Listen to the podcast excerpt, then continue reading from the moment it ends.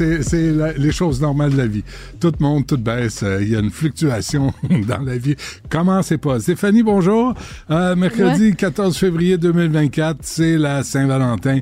Et puis, pour juste un mot, juste un avertissement pour les parents qui nous écoutent et qui pensent que c'est encore Youpa qui est, qui est diffusé. Ce matin, il n'y aura pas de bonhomme. C'est correct? Et s'il y en a, éloigner les enfants de la télé, c'est pas pour eux autres.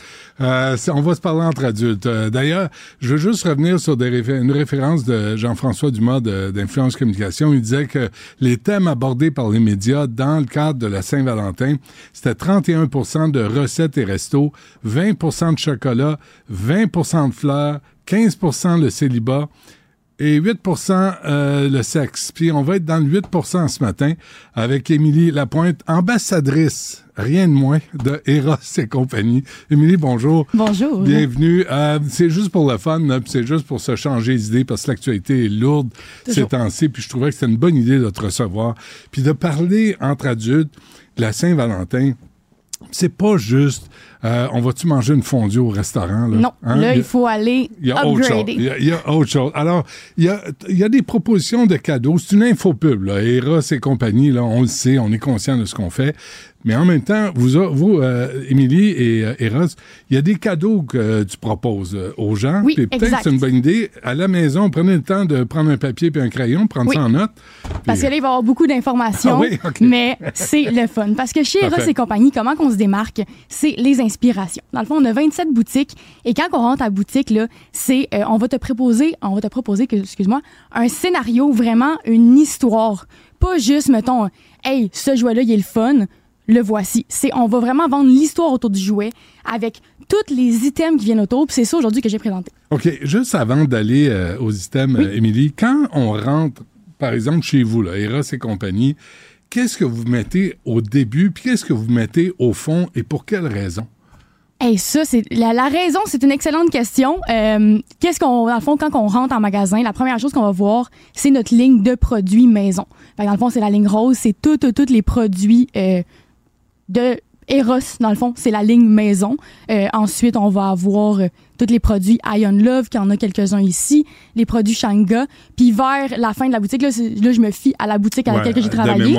mais à la fin, ça va être euh, les boxers pour hommes, puis tous les produits bachelorette et tout. OK, les affaires qui, qui attirent personne. exact. Dans le fond, quand on rentre, c'est on a tout de suite des, des, bobettes de bonhomme, ça c'est on met ça au fond.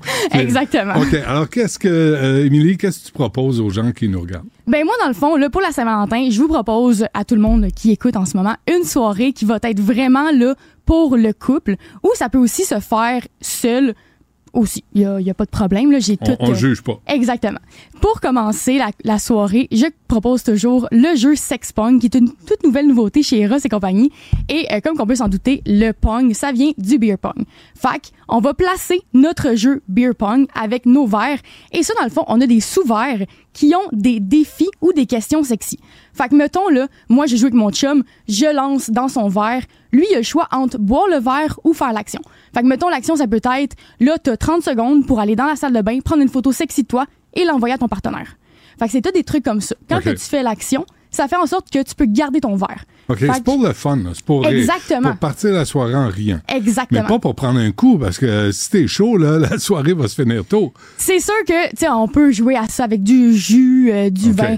Tu sais, c'est libre à soi.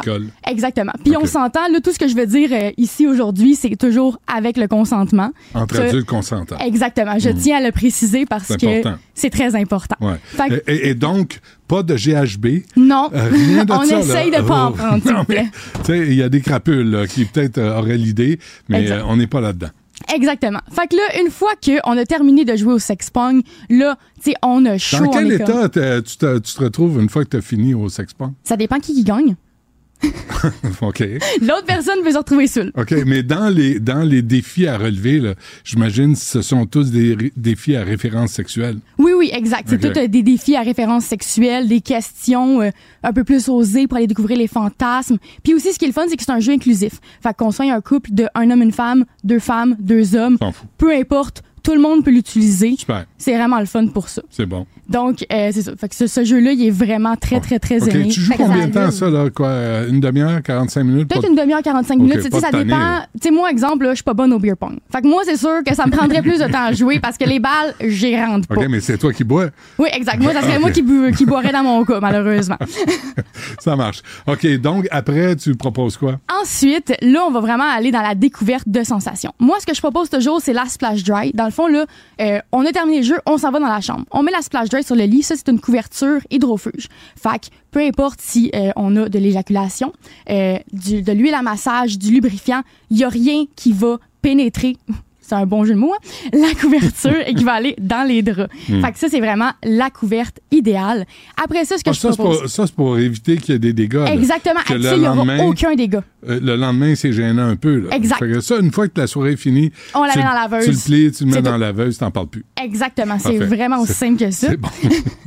Une fois que la splash est mise sur le lit, on va venir couper deux sens. Premièrement, on va venir mettre le loup sur les yeux parce Oui. que quand on le met, on bloque un sens et quand on bloque un sens, les autres sont vraiment dupliqués. Fait que dès qu'on va venir toucher le partenaire, on va avoir genre des sursauts plus, euh, tu sais, comme les sensations vont vraiment être très intenses. Tu joues pas de mauvais tour, là. Tu fais Non, pas non, rentrer non. quelqu'un. Non, non, ou c'est non. pas prévu? Non, OK. toujours avec le consentement. Exactement. C'est important. Stéphanie, Ensuite- tu prends des notes? Ah, écoute, euh, je vais t'envoyer ma, ma feuille à la fin de non, de mais pas l'entrevue. moi, Émilie. moi, moi, j'ai rien à voir là-dedans, là. je, je- je suis le passeur de plat. Euh, Alors, après? Ensuite, euh, je conseille toujours de, euh, de venir menotter les poignets ensemble. Si on a une base de lit avec des, euh, des poteaux en métal, Qui a ça aujourd'hui? il y en a beaucoup. Ah oui? Ouais. OK. Il y en a quand même beaucoup. Je conseille Oui. d'aller mettre, euh, d'aller passer les menottes dans la, dans le fond, dans la base de lit et d'attacher les mains en haut du lit. Parce que, dans le fond, quand on vient attacher les mains, ça fait en sorte que c'est vraiment, on se laisse aller et on fait à 100% confiance à notre partenaire devant nous. Fait que c'est vraiment un jeu de laisser aller et de plaisir. Ensuite, Ça peut, ça peut être dans l'autre sens, là. Ça, oui, oui, ça peut être ça autant. peut être le gars ou, Oui, euh, oui. ou le, tu sais, le, le plus mal commode du couple, là, qui se fait- pour qu'il se ferme la boîte puis qui, qui passe par là. Mais on s'entend euh, de mon expérience, les hommes, ils ont vraiment moins tendance à se laisser aller à ce point-là. Ah, c'est vrai. C'est vraiment plus Ah ouais. les femmes qui sont comme OK, ben oui, attache-moi, mais moi, lui, j'aime ça. Ah ouais, nous autres, on fait confiance. Nous autres, on se méfie. Exactement. Elle va partir avec le char, puis elle reviendra plus. Mais c'est correct. Exactement. Euh. Par la suite, ce que je propose, euh, c'est un kit ici qui est vraiment parfait pour la Saint-Valentin. C'est pour ça que j'ai amené celui-là. Oui. Parce que ça, ici, c'est des mini bougies à massage. Fait que dans le fond, là, ici, on a une petite bougie et quand on l'allume, ça va fondre et ça va se transformer en huile à massage qui va pas être brûlante, qui va juste être chauffante parfaitement. Bonne Et puisque, exactement, on veut pas se brûler non, Non. plus. Puis euh, ça va aussi faire une odeur aphrodisiaque dans toute la pièce. Puis avec ce kit-là, on a cinq odeurs différentes. Fait que ça nous permet de vraiment aller découvrir les différentes odeurs de, des produits Ion Love parce que chaque bougie est disponible en huile également. OK, mais pas dans la même soirée. Ça va sentir le désespoir. ouais, non, à un moment donné, ça va faire beaucoup d'odeurs différentes, ça, mais ça peut être une très bonne idée de, cadeau de Saint-Valentin, en fait, parce Ouais. que ça permet de découvrir les produits, ça nous permet de nous relaxer. Puis en plus, ces produits-là contiennent de l'huile de chanvre. Et l'huile de chanvre, c'est vraiment reconnu pour, une fois que c'est chauffé, ça vient relaxer les muscles à un autre point. C'est plus que juste Hmm. De bon. l'huile de massage régulière. Et le message aussi, c'est que ce soir, c'est la Sa- Saint-Valentin, mais la semaine prochaine, on va être encore un couple. Ben oui. Puis ça se peut qu'on ait le goût d'avoir du fun euh, encore la semaine prochaine, puis euh, garder les couples en santé. Exact. Puis c'est pour ça que moi, je conseille beaucoup plus, euh, mettons, des jouets ou des produits érotiques qu'une soirée au cinéma ou une soirée au restaurant. Parce qu'une soirée au restaurant, cinéma, ça va revenir à quoi? Peut-être 200 dollars en tout. Et ça dure une soirée. Puis tu te parles pas. Exactement. Puis on se parle pas nécessairement parce qu'on est au resto. On n'est pas tant à l'aise de se parler. Moi, Ouais. les jouets, je suis comme, hey, ça, là, il va te coûter quoi? 100 dollars puis tu vas Mm. Pendant 10 ans. Hmm. C'est un Christy de bon investissement. Mais ça, ça, ça fait peur, ça, quand même, un peu. Mais ça, c'est vraiment pas super. Puis le pire, c'est que j'étais rendue là. OK. Ça, c'est un jouet qu'on va pouvoir utiliser sur Madame. Et ça, c'est un nouveau de la ligne Sexoral. Dans le fond, le podcast Sexoral, je sais pas si vous connaissez, mais ils ont sorti une ligne avec Eros et compagnie. Et ici, on a le septième ciel qui est, ma foi, très, très, très populaire. C'est comme le 2.0 du performant pour ceux qui le connaissent à la maison. Fait ici, on va avoir une pulsion sur le point G, juste ici. Ah, ben oui, on l'entend. Un petit ASMR.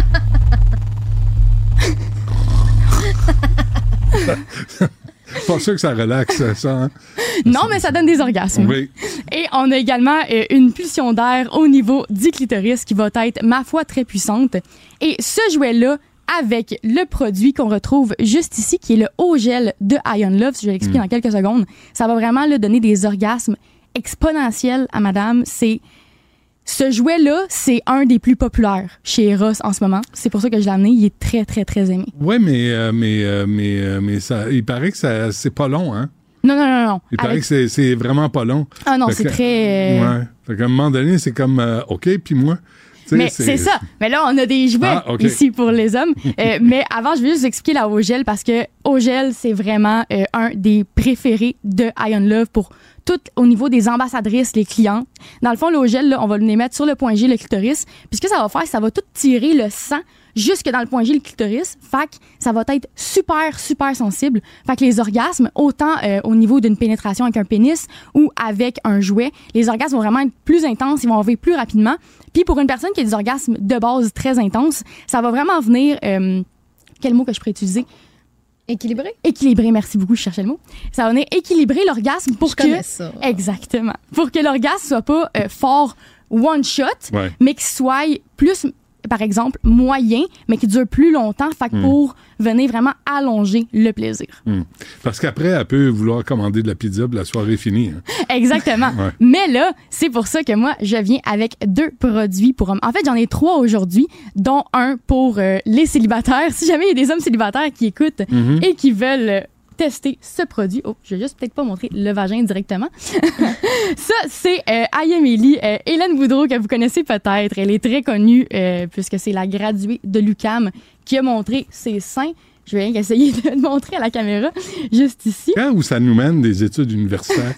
C'est, quand même euh, Tu spectaculaire. lances ta propre collection de produits. C'est là que ça nous mène. Ouais. Exact. Fait que elle, dans le fond, elle a créé euh, un masturbateur qui est vraiment, euh, c'est littéralement son vagin.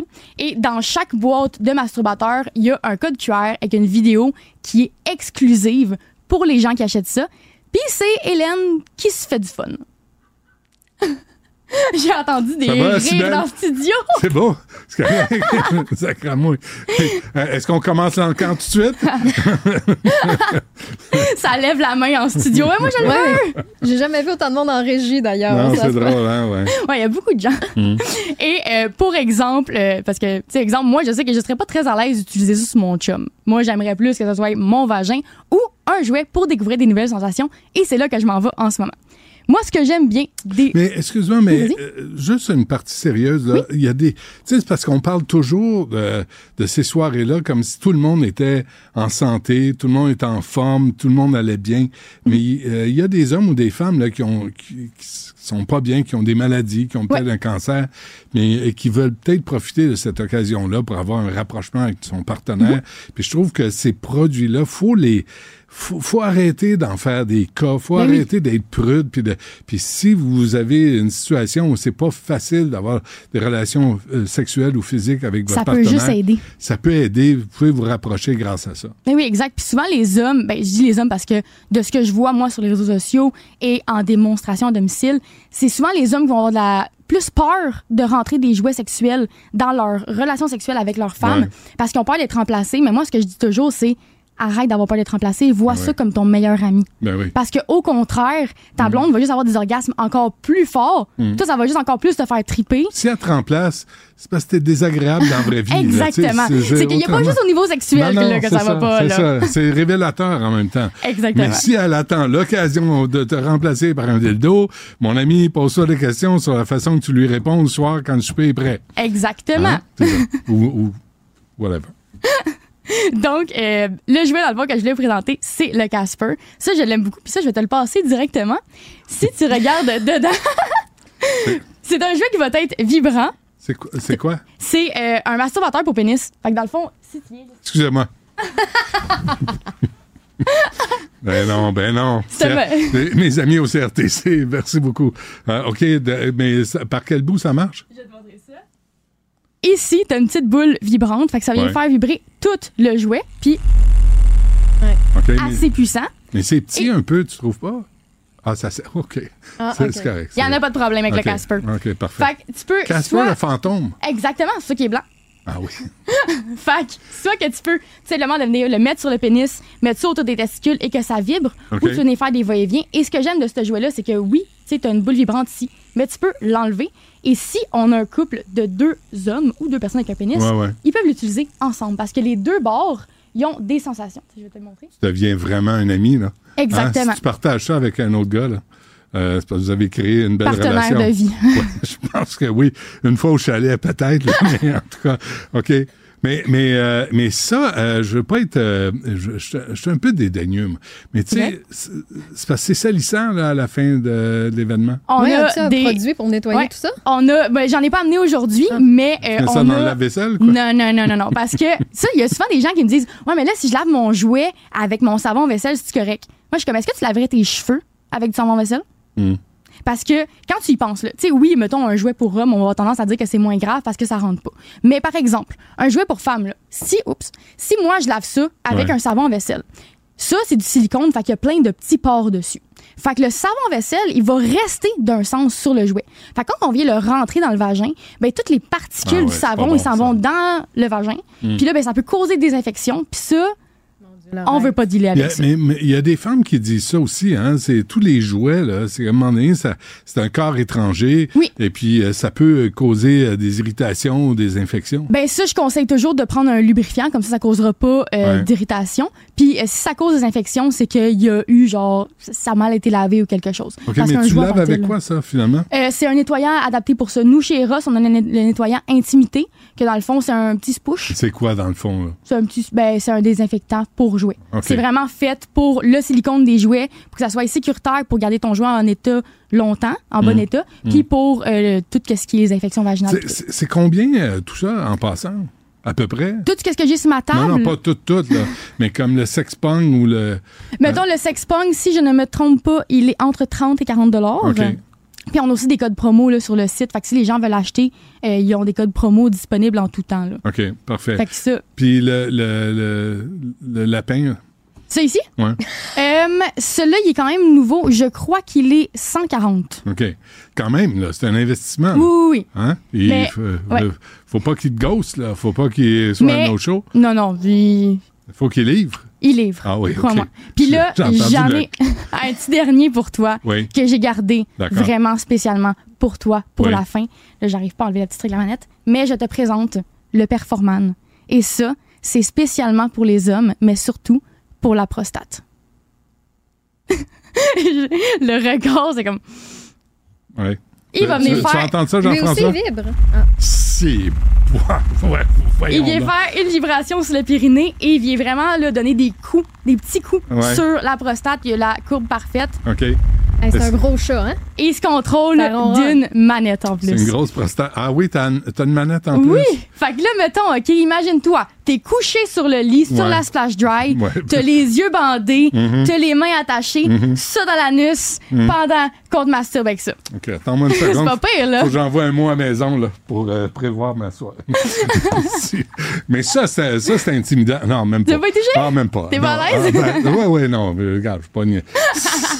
Ah, ben, C'est très bizarre. ouais, ouais. Mais ça, ça vaut combien? Euh, celui-là, il est 130, 140 à peu près. OK. Tu peux hypnotiser, je peux Ah hypnotiser tout le monde avec ça. Ouh, Tu seras Ouais, hypnotisé. C'est euh, ben, ceux, ceux, qui, euh, ceux qui veulent jouer. euh, jouer? Jouer, on peut non, dire non, ça. mais, j'ai pas, on n'a pas à le juger, là, tu sais. Puis les gars aussi, là, tu sais, puis- puis moi, je, Émilie, je pense à ça, puis je pense, tu sais, la coloscopie, le cancer de la prostate, puis le- quand t'es là, puis tu te dis, oh non, mon Dieu, tu sais, mon, mon trou de balle, mon Dieu est tellement précieux, puis vous autres, vous passez des examens sans arrêt. Euh, tout ça est ensemble, la sexualité, Exact. la santé aussi, puis de, de se dire, je vais y aller passer une coloscopie, ou si j'ai le goût de me faire jouer dans le péteux, ben je joue dans le péteux. Mais ça s'arrête là, on n'a pas à juger là, Mais les non. gens. Puis c'est souvent, tu sais, les hommes sont comme, Ah, moi, j'ai peur de tout ça, justement. Mais une fois qu'ils font euh, l'examen de la Ah. prostate, oh, là, par exemple, ils rentrent dans la boutique Eros, puis sont comme, euh, allô, est-ce que je peux avoir un jouet prostatique, s'il vous plaît? J'aime ça, finalement. Tu peux rencontrer le médecin. Ouais, Deux ça. semaines avant, il me disait, non, non, non, moi, il n'y a rien qui rentre là. Yeah, right. Ouais, c'est ça. Euh, et la petite boîte, c'est quoi déjà? Je le vois Ça, pas. c'est là. le haut gel, ici. C'est que j'ai enlevé le produit Ah euh, oui, OK. de dans la boîte. ouais, Mais parfait. ça, il est 55 Et OK. ça, c'est vraiment là, toutes les femmes qui ont des difficultés avec la lubrification naturelle, Ouais, ouais, ouais. des douleurs vaginales, pour vrai, le haut gel, c'est le produit qu'il faut à toutes les femmes. faut démythifier tout ça. Oui. Faut, faut, faut avoir du plaisir, puis Oui. s'assumer, puis connaître notre corps, puis connaître le corps de notre partenaire. hein. Exact. Puis, euh, C'est de cette façon-là qu'on le découvre. C'est en découvrant les, les différentes sensations qu'on aime Ouais. qu'on vient à encore plus se découvrir sexuellement. au c'est vrai, c'est- que tu es bonne dans ce que tu fais. Merci. Euh, euh, As-tu une grosse journée aujourd'hui? Est-ce que tu as des présentations toute la Pas journée? aujourd'hui, non. Aujourd'hui? Ah non, ben non, ben Non. il est trop tard. Là. Ouais. Si vous n'y avez pas pensé, mais c'est encore le temps d'y aller. Là. Vous pouvez arrêter. Oui. euh, Ouais, on a euh, 27 chez vous. boutiques Ben partout au Canada, puis Mhm. on a ben, partout au Canada, partout au Québec, Ouais. et on a un site internet qu'on livre en deux jours ouvrables. OK. Que, Comment il s'appelle le truc pour les gars? ça ici, Non, le truc pour le trou de balle. le, le trou de balle, c'est le Performan. Le Performan et l'autre pour les femmes? Ça c'est le septième ciel. Septième ciel. Fait que tu rentres dans la boutique, tu dis un chac. Un euh, puis, let's ça go, puis euh, vous allez avoir du fun à Ouais. soir là. Qu'est-ce que tu retiens, toi, de ça? Euh, je- ben, je- à moi, c'est le, le sex pong. Ah, Ah, le sex Non, mais il est les- les ben, défis. Pour un jeu. Tu sais, tu peux jouer au dard, c'est la même affaire, là. Tu peux- mais Oui, bref. mais, des, oui Ouais. mais des fois, moi, je trouve que c'est la créativité des petits défis. Tu sais, Non, des non. fois, Exact. tu cherches. Mais Stéphanie, Ah, je voulais pas être le seul embarrassé là, dans cette affaire-là. Là. Hey, t'as, voir. passé toute l'entrevue bras fermés de même. T'étais-tu fermé ou bien? Euh, euh, complètement. mais, mais qu'est-ce que tu fais, hein? C'est la nature humaine. Émilie Lapointe, ambassadrice de Eros et compagnie, un gros merci. Puis euh, ayez du fun, c'est la Saint-Valentin, que ce soit un prétexte pour vous rapprocher, puis euh, vous dire que vous vous aimez. Ben, merci beaucoup de m'avoir reçu. Puis, euh, juste faire un petit appel à tous, à ceux qui écoutent. Les démonstrations à domicile, Eros et compagnie, c'est 100% gratuit. Et euh, chaque ambassadrice le fait à son image. Fait que même si t'en as six dans l'année, les six vont être complètement différentes. Fait que pour vrai, je vous dis là, à tout le monde qui écoute, Est-ce que, ça dégénère, ces affaires-là? Là? Est-ce que ça finit avec un danseur cubain? Des fois, vient ben, c'est pas moi qui les amène. Là. Ça, ça c'est le, le monde ici. Ils me dit jamais un danseur à 10h à soir. Je suis comme, OK, let's go, on fait le party. Mais c'est-tu souvent dans des occasions d'enterrement de vie de jeune fille qu'il y a des plus de, de soirées comme ça d'organiser ou non, t'en as vraiment à l'année longue Ben, pour on euh, en toutes a, je dirais, là, les ambassadrices, mettons, les plus impliquées chez Ouais. Ross. Euh, tu sais, moi, exemple, dans mon équipe, j'en ai une qui fait beaucoup de démos. Elle peut en faire trois par semaine. Puis, euh, mais on en a qui font ça vraiment à temps plein, puis c'est leur Hmm. seul job. Mais tu sais, on en a qui font du 9 à 5 aussi. puis On est, on est loin de Tupperware. Hein? Correct. Émilie, merci. Mais merci à vous de m'avoir reçu. Les rencontres de l'art. Lieu de rencontre où les idées se bousculent. Où la libre expression et la confrontation d'opinions secouent les conventions. Des rencontres où la discussion procure des solutions. Des rencontres où la diversité de positions enrichit la compréhension. Les rencontres de l'entre de l'art. Ben, euh, euh, faut, faut que je te le donne. OK, bon, OK, c'est correct. Prends-le. C'est correct. Je voulais le garder pour Alexandre. euh, mais, mais c'est- ah oui, je vais, je vais lui donner. C'est bon, correct. Merci, Émilie. Alexandre Dubé est avec nous. Euh, Oui! vous Hey, autres, à Salut Bonjour. vienne, euh, faudrait avez- qu'Émilie vienne au moins une fois par semaine. Ah, je pense que oui. Il y a tellement de, Ah, oui. de décou- des découvertes à faire. Euh, mais euh, vous autres, à Salut Bonjour, vous avez toujours des cadeaux. Là. Vous êtes habitués à ça, là? Non? Ben oui, je vois, je vois que tu m'en as gardé un. T'es, t'es gentil de penser à moi parce que tu sais que ma Saint-Valentin va être tranquille, à moi. Ah oui, Madame Dubé est pas là? Ben oui. Attends. Euh, Madame. Dubé est en voyage. Il est- Elle est en voyage? Ben Parfait. oui, elle est en voyage. Sur la fin de son voyage. Alex, je te laisse en dessous de la, la table ici. Correct? Parfait, merci. C'est bon. Merci. Euh, Tiens. Merci, Émilie. Hey, joyeux Saint-Valentin, Émilie. Oui, Bon. merci Émilie. Euh, il faut, euh, on va. on- moi, je trouvais ça parfait parce qu'hier, j'ai trouvé que c'était une dure journée avec euh, cette euh, nouvelle là, de ce père qui est allé à Berthierville là, brasser un, un jeune de 13 ans que que l'on décrit comme une crapule, là, comme un intimidateur. C'est. J'ai euh, rarement vu dans les, disons, dans les derniers mois d'actualité, une nouvelle qui est venue susciter autant de réactions épidermiques, euh, Benoît, et j'ai l'impression parce que ça nous touche tous, à différents degrés. Il y a des gens qui nous écoutent qui sont euh, des parents d'enfants intimidés. Il y a des gens qui nous écoutent qui ont vécu de l'intimidation quand ils Mm. étaient plus jeunes. Il y a des gens qui nous écoutent qui sont peut-être parents d'enfants qui euh, ont ce type de comportement-là. Alors, il y a une, euh, quand même un développement important dans cette histoire-là. Le, père de 42 ans a été accusé formellement. On parle de voies de fait, de menaces. Mais euh, là où je, je trouve que c'est important de s'attarder sur, OK, et ensuite, qu'est-ce qu'on fait? parce qu'il y a eu réaction, entre autres, du ministre de l'Éducation, Bernard Drinville, s'est dit troublé par les images, a demandé au centre de services scolaires des SAMAR de lui fournir un portrait complet de la suite des événements et Là, je te le cite. Si le centre de services scolaires des SAMAR nous dit on a besoin d'aide pour gérer cette école-là, euh, ça c'est l'école secondaire Pierre de l'Estage à Berthierville, ben on va les accompagner. Moi, euh, Benoît, j'entends des commentaires et je lis des commentaires depuis les dernières heures et il y a des points en commun. J'ai entendu des jeunes dire on a dénoncé la violence. Il hmm. Il se passe rien. Hmm. J'ai entendu à ton micro, lors d'un autre épisode, une maman en pleurs hmm. qui était complètement désespérée. Est-ce que, c'est pas là. Que ses filles se fassent écœurer. Alexandre, c'est pas là le problème majeur on va les accompagner. On va les accompagner. On va les accompagner. Et s'ils décident de faire quelque chose, ben, qu'ils nous laissent un message, on va les rappeler. Peux-tu être plus mou, mollasson, chef molle que ça? C'est le temps de tracer la ligne, de dire ça suffit, les intimidateurs, les petits crottés, les petits baveux, ça suffit. C'est tout ce que j'ai reçu comme message. Il paraît que notre bon ministre de l'Éducation, M. Drainville, a grandi à quelques minutes de cette école. Il paraît qu'il la connaît. Je pense qu'il vient de ce coin-là peut-être allumer un petit peu, peut-être débarquer aujourd'hui, peut-être intervenir physiquement puis dire là ça va faire, peut-être convoquer les parents de celui qui s'est fait brasser parce qu'il s'est pas fait brasser pour rien. Il ne s'est pas fait brasser pour rien. On est, ils sont plusieurs à l'identifier comme étant le leader de ces crottés. Viens ici, toi. Et une, grosse gang, là. Semble-t-il que ce serait quand même plusieurs jeunes impliqués dans de multiples, dans de multiples événements aussi. Et un des problèmes, Benoît, c'est qu'il n'y en a pas ou presque pas des conséquences. J'avais une discussion avec Nicolas Prévost, qui est président de la Fédération québécoise des directions d'établissements d'enseignement. Lui, euh, au moins, il a eu le courage de venir au micro puis de répondre aux questions, contrairement à la direction d'école qui se cache derrière des communiqués laconiques. Tu as vu, hein, la communication? Envoyé aux parents, là. Hein, on parle d'un incident isolé. Oui. Euh, excuse-moi, je veux juste te dire, vers 13 h on va avoir Marois Risky qui a obtenu des, un document, un document sur la commission euh, des SAMAR. Puis euh, je vais te dire une chose, là. On a les chiffres. On va les révéler vers 13 h Ce n'est pas un incident isolé. Daniel Auclair ment. Le, le directeur de cette école, Pierre de Lestage, il manque quand il dit que c'est un incident isolé. On a les chiffres à l'appui qui proviennent du centre de service.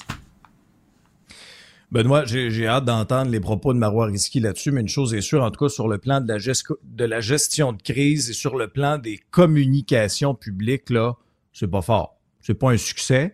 Euh, mm-hmm. moi, et le problème que je soulevais avec Monsieur, Monsieur Prévost, c'est que bon, il y a une gradation, exemple, dans les sanctions, qui peut aller jusqu'à la suspension. Qu'est-ce que tu veux qu'ils fassent d'autre? Ils peuvent pas. À moins là, que ce soit un cas exceptionnel, exceptionnel. Là. Mais le jeune, il va revenir à l'école. Oui, pas cette école-là. Il va aller à l'école des petits crottés qu'on va ouvrir. Tu veux faire le petit crotté? tu veux faire le petit matama? Parfait. Tu vas y aller avec d'autres amis qui veulent faire la même chose. Puis mesurez-vous entre vous. Vous allez arrêter d'écœurer tout le monde. Vous allez arrêter de... Écoute, imagine ce petit Christ-là dans une classe. Ça doit pas être insupportable. Comment tu gères un petit morveux comme ça dans une classe de 13 ans, autrement que de le pogner par le collet puis dire, toi, Asti, tu vas t'asseoir puis tu vas te calmer puis tes parents, je vais les voir après l'école puis vous allez lever de terre. Parce j'en ai plein le cul. Non. on va les accompagner. Il y a un père de famille qui a fait ça. Il se retrouve devant le tribunal avec des accusations. Je te dis pas de le frapper, là. Je te dis pas de le frapper. Je te dis, tu vas t'asseoir tu vas t'asseoir sur ton cul parce que t'es rien. T'es rien d'autre qu'une petite crapule. Puis je vais te le rappeler. C'est tout ce que t'es. Pour l'instant, si tu veux changer, tant mieux, on va t'aider. Si tu veux pas changer, tu vas rester là, assis sur ton cul, mon ami, parce que c'est pas toi qui mène ici. Mais ça a l'air que c'est lui, ce petit Chris-là, qui mène à l'école. Mais ça m'amène à une autre réflexion. Je te parlais du père là, qui fait face à des accusations. On a vu des vidéos, là. On a vu des vidéos là, de ces jeunes-là. Ils sont quatre. Ils sont quatre sur le, le fils de ce père-là. Ouais. Il faut être brave. Quelque chose de rare pour se mettre à quatre, là, pour Mais intimider quelqu'un. Hey, Où sont les adultes. Alex? Mais- Alex, mais où sont les ça aussi, adultes? c'est des voies de fait. Ben oui. Où sont les adultes? Oui, mais ça aussi, c'est des voies de fait. Pourquoi ce jeune-là fait pas face à des, euh, à des accusations? Correctes, qu'il soit traité devant la chambre de la jeunesse, Puis qu'il il va fasse avoir. face à va- des accusations? il va avoir Les des parents de ce jeune-là, où sont les parents de ces enfants-là? Est-ce qu'ils ont été rencontrés? Est-ce qu'ils sont... Parce que ça aussi, c'est un autre problème que, que Nicolas Prévost me disait. Je lui ai demandé, est-ce que ça arrive que là, vous faites face à une situation, là, et là, vous avez aucune écoute de la part des parents, là? C'est jamais de la faute de l'enfant. Ouais. Leur enfant est parfait. Mm. Ben oui, c'est sûr, ça arrive aussi. Alors, peut-être qu'une partie du problème repose aussi. euh, Il y a peut-être des parents qui devraient se regarder en pleine face. Peut-être qu'on devrait commencer à envoyer des mises en demeure, puis des poursuites aux civils. Puis quand les parents vont avoir des dizaines de milliers de dollars à payer en compensation, ils vont peut-être décider de l'élever, le petit Chris. Peut-être ces parents-là, eux-mêmes, vont apprendre à vivre avec les autres, vont apprendre que leur chérubin ne tombe pas du ciel. Il va falloir faire quelque chose autre que on va les accompagner. C'est Ah, c'est- mais le c'est statu quo, ça incroyable. peut ça. pas être une option, là. Non. Ça, ça peut pas être une option. J'ai- Non. l'impression que ce qui est arrivé à cette école de Berthierville là, va marquer un tournant. là. Ah, ça va être assez, Hey, c'est hey, assez. on là. a dit la même chose Combien à l'école. C'était à l'école Montbruno, là, sur la rive sud. Comment ça Ah, s'appelait, ouais, l'école secondaire? Ouais. Le gars est à genoux, puis il sac un coup de poing gueule. Qu'est-ce qui est arrivé? Rien. Depuis, qu'est-ce qu'on a su? Rien. Ce jeune-là, est-ce qu'il a été rencontré ses parents? Rien. C'est ce que ce petit Chris-là est allé et retourné dans la même école que le gars qui s'est fait tabasser? Rien.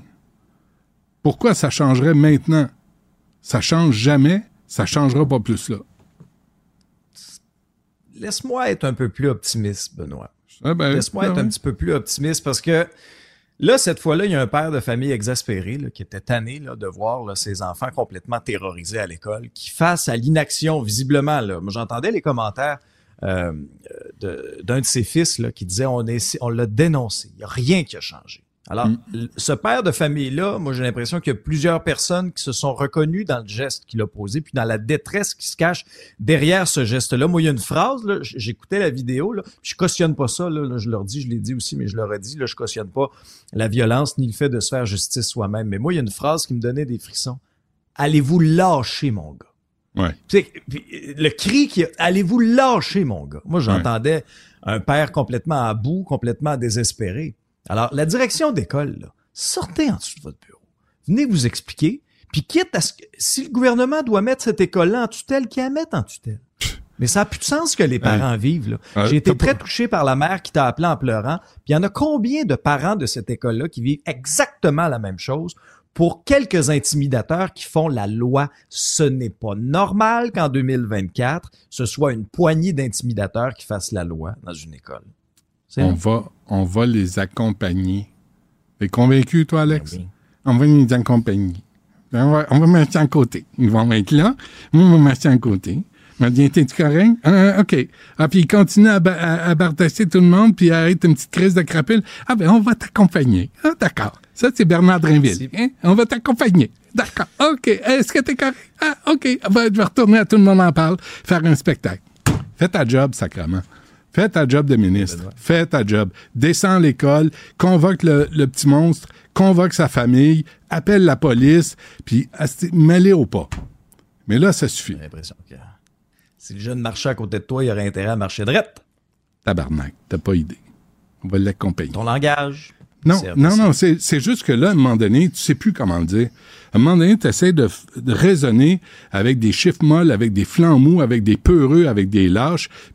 C'est ça qui arrive. C'est t'as des enfants qui se font écœurer, qui se font battre, qui, font, qui mangent des coups de poing la gueule. Il y a des adultes dans l'école qui ne font rien. Daniel Auclair, si je le connais pas, le, directeur de cette école-là, il est pareil comme les autres. C'est toute une gang de peureux. Puis à un moment donné, il faut arrêter d'avoir peur devant des crapules. C'est tout ce que c'est, ça. Euh, f- euh, rapidement, la fonderie Horn, puis euh, je vais aller, euh, je vais aller, euh, je aller regarder les cadeaux que Émilie nous a laissés là, pour changer d'humeur. Ça, ça, va te faire du bien, ça va te rendre de bonne humeur. Juste un suivi de l'histoire de Thomas Gervais de Radio-Canada qui nous apprenait qu'il y avait un document interne euh, du ministère de l'Économie qui évoquait un risque élevé de fermeture de la fonderie Horn de Rouen-Noranda et d'une autre raffinerie de Montréal. Au cœur des enjeux, c'est est-ce que ça vaut la peine pour la fonderie d'investir les sommes? Euh, parce que le plan euh, pour réduire les émissions d'arsenic qui était beaucoup plus élevé, on tolérait hein, depuis une entente en 2017 avec le gouvernement du Québec, on tolérait un niveau beaucoup plus élevé qu'ailleurs au Québec, 33 fois plus élevé. On veut réduire la cible, mais là, du côté de la fonderie Horn, on dit, euh, ben, on passerait de 500 millions à 750 millions de dollars. C'est une augmentation de 50% Faut pas oublier non plus là que Glencore va être admissible euh, à des crédits d'impôt d'Ottawa et de Québec mais malgré tout, on brandit cette menace-là. Il y a eu une sortie d'Émilie Lessard-Terrien qui avait piloté le dossier, souviens-toi, lorsqu'elle était députée de QS dans Rouen-Noranda, Témiscamingue. Euh, soulève de, de, de, grosses questions sur est-ce que c'est de la poudre aux yeux, est-ce que ce sont des menaces, et on se quitte avec une phrase. Euh, L'avenir de la fonderie, c'est beaucoup plus une question de vouloir que de pouvoir. On souhaite hmm. pas la fermeture de la fonderie, on souhaite simplement que les mêmes normes s'applique partout, que tu sois à Montréal ou à Rouyn-Noranda. Alexandre Dubé, merci. On se reparle demain. À demain. Du Trisac. Peu importe la manière qu'il choisit de s'exprimer, ses opinions sont toujours aussi saisissantes. Loïc Tassé est avec nous euh, pour parler de politique internationale. Euh, Loïc, bonjour. Eh Benoît, j'ai même une solution pour ce dont tu parlais tout à l'heure. Hmm. Les enfants qui se font intimider, Inscrivez-les à des cours de karaté, à des bonnes écoles de karaté. L'école de karaté va lui apprendre à ne se défendre qu'en cas de légitime défense. Puis si jamais il attaque en dehors de ces cas-là, il se fait renvoyer de l'école. Hmm. Je peux t'assurer que ça donne des défenses proportionnelles en plus et ça marche très bien très, très bien. Quand ils sont quatre contre toi, là, t'as beau être Quatre contre toi aussi. Non, ça marche, je peux te l'assurer. Pas très vécu. ça marche même contre quatre. OK, allons à la politique internationale. J'ai une grosse émission. Euh, puis euh, Marois Risky s'est ajouté euh, parce que on a des parfait, données. On a des données ben, sur la, le centre service et c'est faux quand ils disent c'est un cas isolé. C'est faux, on va vous le prouver. J'ai vu ça. Vas-y. J'ai vu ça. Parfait. Alors écoute, pour la première fois, donc la Chambre des représentants américains a décidé de démettre un secrétaire américain. Un secrétaire, c'est comme un ministre. Euh, et il s'agit de Alejandro euh, Majorcas. Pourquoi? Ben Parce qu'il n'aurait pas pris les mesures requises pour empêcher les immigrants illégaux d'entrer aux États-Unis, hmm. selon lui. Bien sûr, c'est un, c'est des républicains euh, qui disent ça. Ils disent c'est de la haute trahison. Il y a eu un vote. C'est passé de justesse par 215 voix contre 214. Il y a même trois républicains qui se sont joints euh, aux démocrates qui ont dit non, non, non, on veut pas de ça. Les républicains disent, écoutez, là, c'est des accusations extrêmement graves, c'est mal étayé, c'est très exagéré. Et euh, en fait, on craint de, que vous créiez un, précédent. Euh, qu'est-ce qui va arriver si jamais un parti adverse de celui qui est président gagne les deux chambres? Est-ce qu'on va se mettre à faire, à renvoyer tous les secrétaires d'État sous prétexte qu'ils font pas leur travail comme on voudrait qu'ils le fassent? Et ça te montre ici encore une fois la dérive des républicains, euh, qui est exceptionnelle, euh, qui, qui, est du jamais vu. Comment Trump introduit du dysfonctionnement malheureusement à l'intérieur euh, de, du Congrès. Alors voilà où on en est encore. Euh, c'est un autre exemple des, des, problèmes, des dérives que Trump occasionne. Hmm. Euh, Trump justement va faire élire sa belle-fille. À quel poste? Mais oui, ça t'intéresse pas de rejoindre la grande famille Trump? Boulot ah. assuré, du népotisme. Alors, euh, c'est ça. Alors, il s'agit euh, de, de, sa belle-fille, euh, Lara Trump, euh, qui, est, est, qui a épousé Eric Trump. elle est très, très qualifiée. c'est une entraîneuse de sport. elle était productrice aussi. Hmm. Ah oui. très, très qualifiée. En tout cas, elle va devenir présidente, coprésidente, en fait, euh, du comité euh, des, des, des, républicains, du comité pour euh, l'organisation nationale du Parti républicain. Alors, elle va s'occuper Oh, elle va s'occuper des fonds. C'est elle qui va gérer les fonds, d'où vont venir les fonds et tout ça. Elle va faire les grands congrès nationaux aussi. Elle va faire aussi toute la promotion des idées de Trump. C'est le congrès, enfin c'est son comité national qui va s'occuper de ça. Euh, donc Euh, bravo à elle, on, la félicite, c'est une belle promotion, ben c'est rassurant. Euh, mm. Puis Trump va aussi nommer comme président euh, du Parti républicain un certain Michael euh, Watley, qui est actuellement chef du parti en Caroline du Sud, mais qui est un fidèle parmi les fidèles de Trump. Ah oui, puis j'ai oublié de te dire, Lara Trump, hey, elle est conspirationniste. Elle croit en toutes les théories conspirationnistes. Et, c'est ça le problème avec la personne qu'elle remplace, Rona McDaniel, parce que Madame McDaniel, elle a reconnu la victoire de Biden. Alors évidemment, à ah, partir de ce moment-là, c'est plus partie Mais avoir du financement de Poutine? Pour euh, Trump. Ah, sans aucun doute. de Poutine, puis de la Chine, puis de plein d'autres, euh, bien sûr. Mais, hein. Bon, Israël qui se prépare à attaquer Rafah. Pas une belle nouvelle, ça. ça mais c'est parce qu'il y a quand même 1,5 million de personnes qui sont là. Et il y a de plus en plus de gens qui disent parce qu'ils vont les sortir de Rafah, ils vont les sortir de Gaza, euh, ils risquent de les mettre, de, de les faire passer en territoire, euh, de, dans le territoire du Sinaï. Puis là, ben s'ils font ça, ça veut dire que tu as au moins 1,5 million de personnes sur une population de 2,2 millions qui vont être de Palestiniens qui vont être sortis des territoires de Gaza. Puis là, on se rapproche drôlement de la définition du génocide. Mhm. Les Américains disent faites pas ça, s'il vous plaît. Puis le, le, chef de, de, de l'aide aux Palestiniens à l'ONU dit écoutez, faites pas d'attaque au sol, ça va être une boucherie. Allez pas là, faites pas ça. Écoute, en même temps, les, les, Israéliens vont dire oui, mais c'est parce qu'il y a des tunnels, qui on pense qu'ils sont là-dessous. Oui, mais en tout cas, tu sais, on regarde ça, là, puis moi, j'aimerais au moins que la population, tu sais, que la population palestinienne soit redéplacée vers le nord dans Gaza, qu'ils la sortent pas de Gaza, puis qu'ils leur donnent à boire, à manger, puis qu'ils mm. les soignent. Tu sais, mm-hmm. c'est la moindre des choses euh, s'ils veulent occuper Rafah. Enfin, mm. on en est là, tout le monde attend. Euh, bon, et les autorités de divers pays du bloc soviétique, soviétique, mm-hmm. un vieux, un vieux ah, ça? Ça, c'est sur de l'ancien bloc soviétique, oui. Alors, elles sont pas contentes. Ouais. Donc, la Russie, hein, qu'est-ce que Vladimir Poutine et, ses acolytes disent? Ils disent, mais qu'est-ce que c'est que ça? Les pays baltes et d'autres pays, vous êtes en train de détruire tous les beaux monuments à la gloire de l'Union soviétique qu'on avait construits dans votre pays. Euh, ça marche pas, ça. Vous êtes, euh, vous détruisez des œuvres culturelles. Oui, en Estonie, il y en a 5000, petits petit pays de rien du tout. Euh, puis c'est, c'est pas très beau, c'est des colonnes euh, à la gloire de, de l'Union soviétique. Et en fait, ça rappelle l'occupation soviétique. Et c'était là pour rappeler aux Estoniens, par exemple, aux Lituaniens, etc., qu'ils étaient occupés par l'Union soviétique. Ils en ont marre, ils se débarrassent de ces monuments qui sont humiliants et Poutine dit non, non, destruction culturelle. En fait, c'est des monuments contre le nazisme. Et vous êtes pro-nazi si vous détruisez ça. Aïe, aïe. Mais ici, incroyable. À, ici, à Montréal, on a encore des monuments en l'honneur de conquérants anglais. On a Wolfe, on a, on, on a plein de monde là, qui... sais, on avait une rue à Twater jusqu'à il y a pas longtemps. C'est c'est normal d'être... d'accord avec toi. T'es un peuple conquis. T'es un peuple conquis t'es un peuple conquis, ils te le font sentir jusque euh, dans ton, ton, ton, espace visuel, jusque dans tes racines, jusque... Tu sais, à un moment donné, tu te dis non, ça suffit. Ôtez-nous ça de là. Euh, mm. C'est pas des gens qui... Tu sais, puis Wolf, par exemple, le fameux Wolf, mais tu sais, tu regardes ce qu'il a, ce qu'il a fait. Il a brûlé des villes. C'est un gars qui a commis des actes atroces et il, a commis des actes euh, qui sont des crimes de guerre. Mm. Puis il faudrait le célébrer. Ben non, Wolf, même à son époque, a commis des crimes de guerre atroces. Hmm. Je ne le comprends pas. Je ne la comprends pas, celle-là. Euh, comme bien d'autres, d'ailleurs. Bon. Euh, et Junk de Club, comme on dit. Euh, merci, Loïc. Hmm. On se reparle demain. Salut. À demain.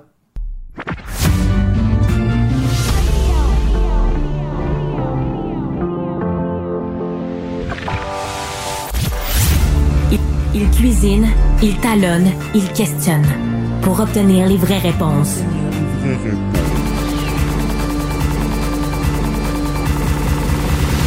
Du Trisac. Je reviens sur euh, l'intimidation parce que les courriels n'arrêtent pas de rentrer, des courriels de parents, de grands-parents qui ont peur, qui s'inquiètent en fait pour leurs enfants parce que on, envoie nos enfants dans quel genre d'école.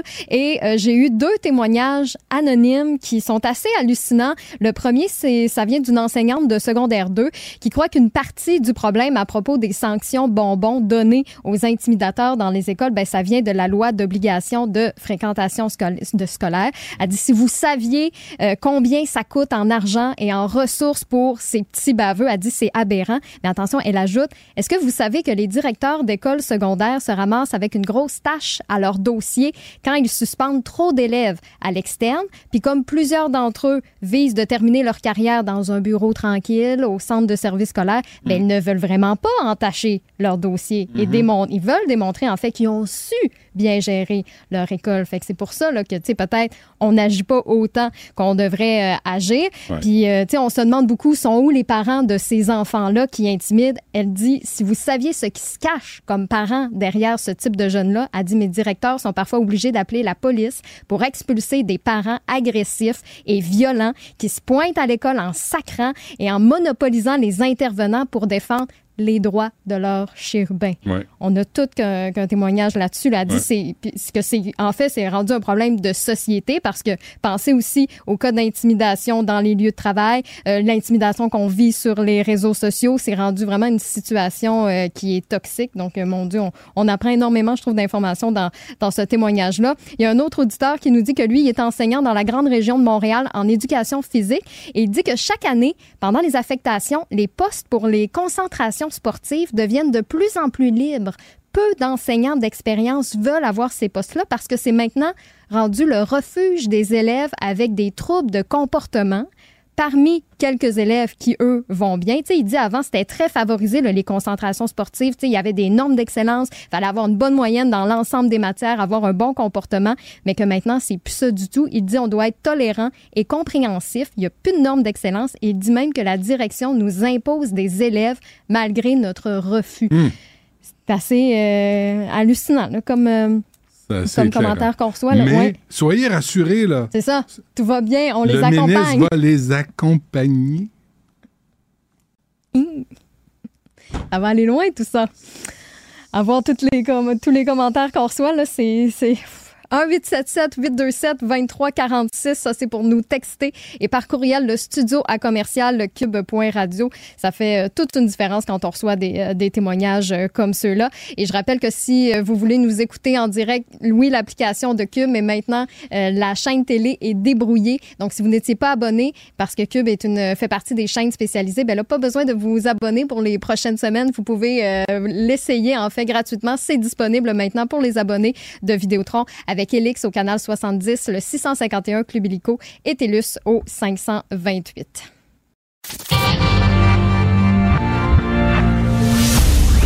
Du Trisac.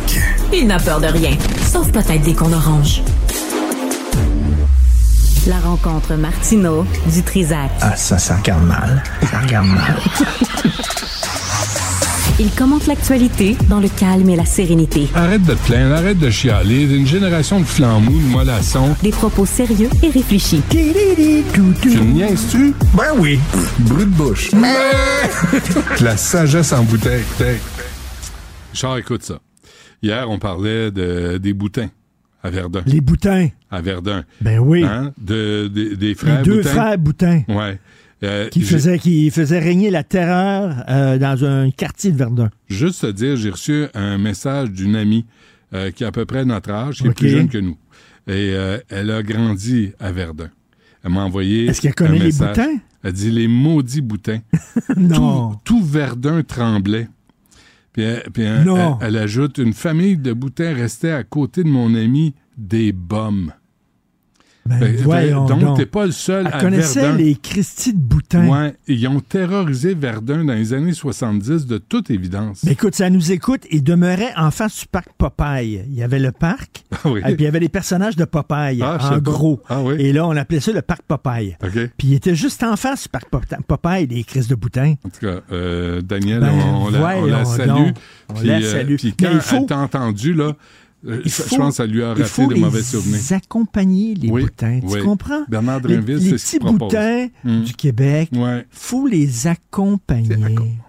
Tu les prends par la main, puis, tu les accompagnes et tu chemines avec eux oh. vers le, chemin qui mène vers la félicité. Oui, félicité. Puis bravo, t'as pas battu un enfant. Ah, OK, ah, t'as as frappé un ami, c'est pas grave. Commence tu vas te reprendre demain. Commence par, au lieu de taper le poing sur une claque. Ouais. Déjà. Ouais. Tu, là, tu, baisses un peu. Ouais. Quand il est à terre, juste un coup de pied dans le visage. C'est ça. Tu sais, descends pas un coude, là, ça peut blesser. Un coup de pied d'un gosse, pas trop fort. Ça se peut-tu? Puis c'est bon. Mais on a, mais tu sais, en même temps, Drainville, Roberge, nomme-les tous, là.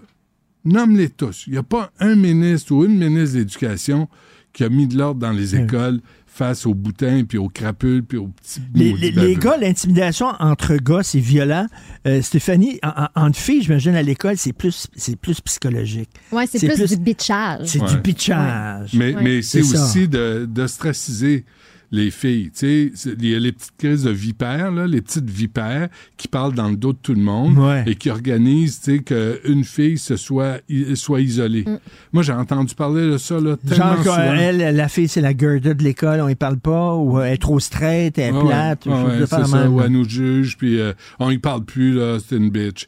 Mais les petites vipères, là, les petites Marianne que je connais, là, que j'ai entendu là, aller. Là, on, dirait, on dirait les films de John Hughes, dans les années 80, là, Sixteen Candles, puis euh, euh, Sweet Sixteen, puis tout ça, ça se passait tout le temps dans les écoles, puis il y avait toujours des gangs qui s'aimaient pas, puis tout ça. Mais c'est pire que ça. Mais c'est de même dans les écoles aussi, là, dans, dans toutes les écoles, il y a des gangs. Oui, mais t'apprends à gérer, t'apprends à, à, à, gérer la différence, t'es pas obligé de te battre. apprendre à se défendre aussi. Oui, mais il y a des cultures où la violence physique, elle est... Euh, tu sais, elle est innée. Là. Dans la famille, c'est le même, ça marche. Une claque sa gueule. Le, kid arrive à l'école, comment il réagit? Lui, ses parents ont réglé les problèmes avec de la violence physique.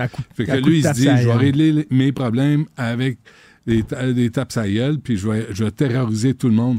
Pour, Mais regarde, le, ministre Rainville qui dit qu'il faut accompagner ah. les jeunes intimidateurs. Ce qu'il a fait, c'est que ça, c'est le devoir qui nous apprend ça. Il a renouvelé le permis d'une école juive. Une école juive qui n'enseigne rien à ses étudiants. Les jeunes sortent de là, ils vont même pas jusqu'en secondaire 5, ils sortent en secondaire 4, ils n'ont mm. aucune connaissance de base mm. parce que cette école-là ne respecte pas le régime pédagogique. Les autres disent on s'en fout, c'est une école religieuse, c'est une école ultra-orthodoxe. Il y a cinq écoles dans le même, euh, dans, le même euh, groupe. Là. Ils sont cinq.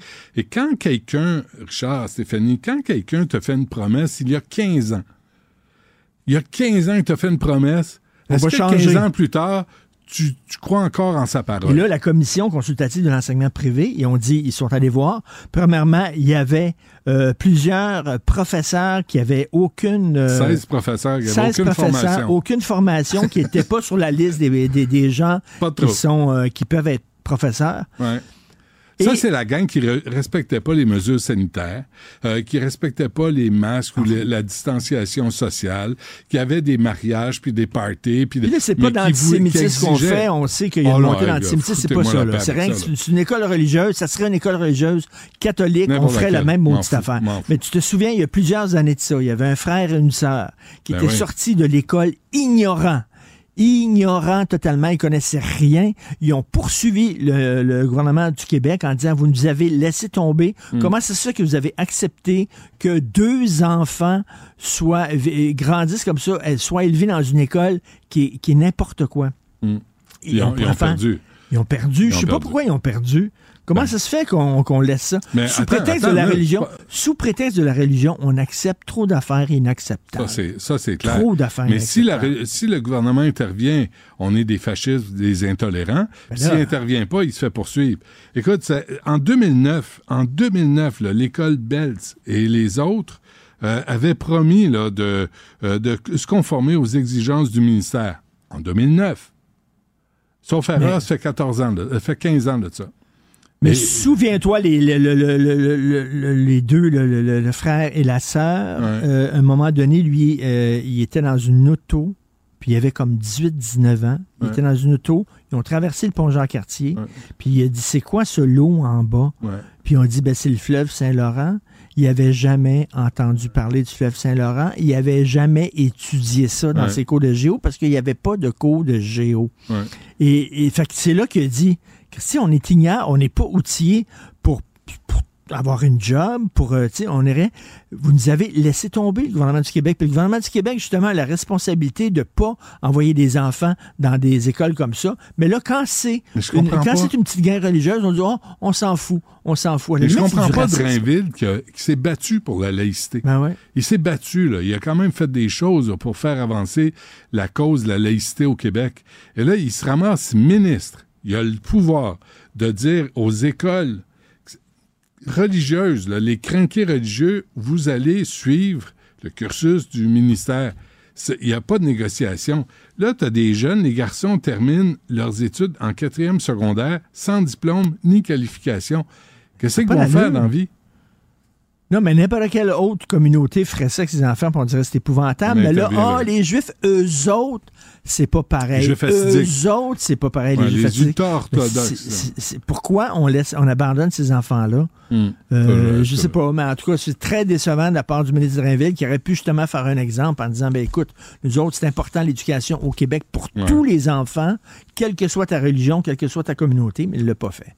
Il, veut, il va les accompagner. On va les accompagner. C'est le nouveau, c'est une nouvelle expression. Mais oui. on va s'accompagner. Puis, euh, tu, tu des joints sexuels le fun? Tu, euh, ben, moi, je trouve ça important d'en parler, puis de les présenter, puis de tu utilises ça, toi, dans, ton couple, des, bébelles, en plastique? La vie, oh, est plein d'affaires. Euh, moi, j'ai des trapèzes, j'ai euh, des trompettes, j'ai des... Non, c'est la vie privée. Est-ce qu'on peut avoir une vie privée, mais est-ce qu'on peut aussi arrêter d'avoir des malaises sur, la, la sur les rapports sexuels qui sont importants dans un couple? Stéphanie, oui. comment un gars, normalement constitué, peut compétitionner contre un dildo avec cinq vitesses qui, euh, qui, qui, tourne, qui touche toutes les parties en même temps. un jet d'air. tu commences ça là, avec ça. Là. Après ça, ton chum, tu tombes avec ton chum, c'est plate à mort. On peut pas compétitionner Mais contre pas ça. là de compétitionner. On peut pas. Émilie l'a dit, c'est ton meilleur ami et non ton ennemi. T'es toujours en compétition. C'est mon meilleur ami. C'est supposé être ton meilleur ami. Sais-tu ce qu'il fait? Il t'accompagne. Ah oh ben ça, c'est bon. OK, merci Richard. Salut. Joignez-vous à la discussion. Appelez ou textez le 187 Cube Radio 1877 827 2346. Oh, attention, on parlait de choses sérieuses. On est quand même euh, dans la Saint-Valentin. Christian Page est avec nous, journaliste, auteur, scénariste, animateur et beau bonhomme. C'est, moi, c'est la description que j'ai. Il sent bon. Merci. Il sent bon. Euh, Stéphanie, est-ce que vous vous connaissez, Christian? Je le connais euh, très bien de, réputation. On s'est jamais rencontrés, mais je suis contente. mon chum, non, de réputation, mon, c'est moi. mon chum a travaillé avec Christian. Il a fait euh, tout le sud des États-Unis avec vous il y a à peu près 10-15 ans pour ah faire euh, le tour d'histoire de fantômes et tout ça. Ah, il m'a raconté plein d'anecdotes. Et, c'est son nom, attends? Maxime Thibault. Il avait tourné avec vous, oui. Hmm. salut Maxime. Ben, salut Maxime. Il faut que je fasse tout encore. Je peux ben même coucher fatigué, moi. Faut que je me tout le monde. Hey, j'ai pensé à toi, Christian, là, parce que euh, d'abord, c'était un prétexte pour t'inviter, puis j'aime ça t'avoir l'émission, tu sais. Euh, T'as regardé le Super Bowl, j'imagine? Oui. As-tu vu les, les scènes, j'imagine, on va les montrer, euh, de Taylor Swift dans sa loge avec Ice Spice, que je connais pas, c'est elle, ça. Voilà. Euh, qui fait des qui fait des signes, là, puis qui a, une croix dans le cou. Puis d'abord, qu'est-ce que toi, que, moi, je vois Taylor Swift chugalogue, là, tu sais, qui, qui boit comme une soulonne. tu sais, la bière d'amande, là, tu dois, tu dois ballonner un petit peu. Mais, mais dis-moi ce que tu vois de Ice Spice. Bon, eh, en fait, ce que l'on voit, elle porte les, gens qui s'intéressent à l'occultisme, ou en fait plutôt les zélés de l'occultisme, euh, disons ça comme ça. Eux voient immédiatement, elles, elles disent, ben voilà, elle porte une croix inversée. C'est vrai la croix inversée est un symbole fort dans le satanisme, mais c'est également une, croix inversée, c'est également ce qu'on appelle une croix de Saint-Pierre, qui est aussi répandue dans le monde chrétien. Il faut se rappeler que selon le contexte euh, de, dans, la tradition chrétienne, lorsque les Romains ont crucifié Saint-Pierre, Saint-Pierre s'est dit, je suis, je me juge, je me considère euh, inférieur au Christ, donc je ne veux pas être crucifié comme le Christ, hein. je ne mérite pas ça. Alors on l'avait crucifié tête en bas. Et donc, la tête par en bas. Saint-Pierre. Saint-Pierre. Je savais pas ça. c'est ça. Donc, la tête en bas? Ouais, donc, Saint-Pierre a été euh, crucifié, la tête en bas. Donc, une croix inversée. Donc, dans le milieu religieux, une croix inversée, c'est bien sûr un symbole satanique, mais ça peut être aussi une croix de Saint-Pierre. Quant au fait où elle. elle, elle non, mais attends, attends, là, sur la croix, là, si c'est Ice Spice, qu'il l'a dans le cou. C'est autre chose. C'est pas ça, c'est pas Sœur Teresa, c'est pas Sœur Angèle. Ah. tout à fait raison. Alors, l'autre élément, c'est on voit, elle replie par exemple les doigts du milieu hein, pour faire des espèces de cornes. Ben ça, c'est un symbole qui est très populaire, hein, parce qu'il y a une différence entre le satanisme puis le satanisme populaire et populiste. Ça, c'est du satanisme populaire. C'est-à-dire que c'est né dans les années 60 avec des groupes de musique de alternatif rock. Hein, on devait arriver les Led Zeppelin et compagnie. Ces gens-là, c'était, on utilisait cette symbolique-là. On pense à Black Sabbath, par exemple, mm. parce que ça choquait une certaine industrie, un certain milieu qui était hyper croyant, hyper propre, hein, disons ça comme ça. Et ces gens-là se disaient, ben voilà, nous, on est un peu anarchistes. Donc, c'est devenu un peu un symbole d'anarchie. Mais de toi à moi, les véritables le groupement satanique n'utilise pas ce type de symbole-là. Donc, on a utilisé ça sur des pochettes de disques, on a utilisé ça en spectacle, Black Sabbath ont utilisé ça.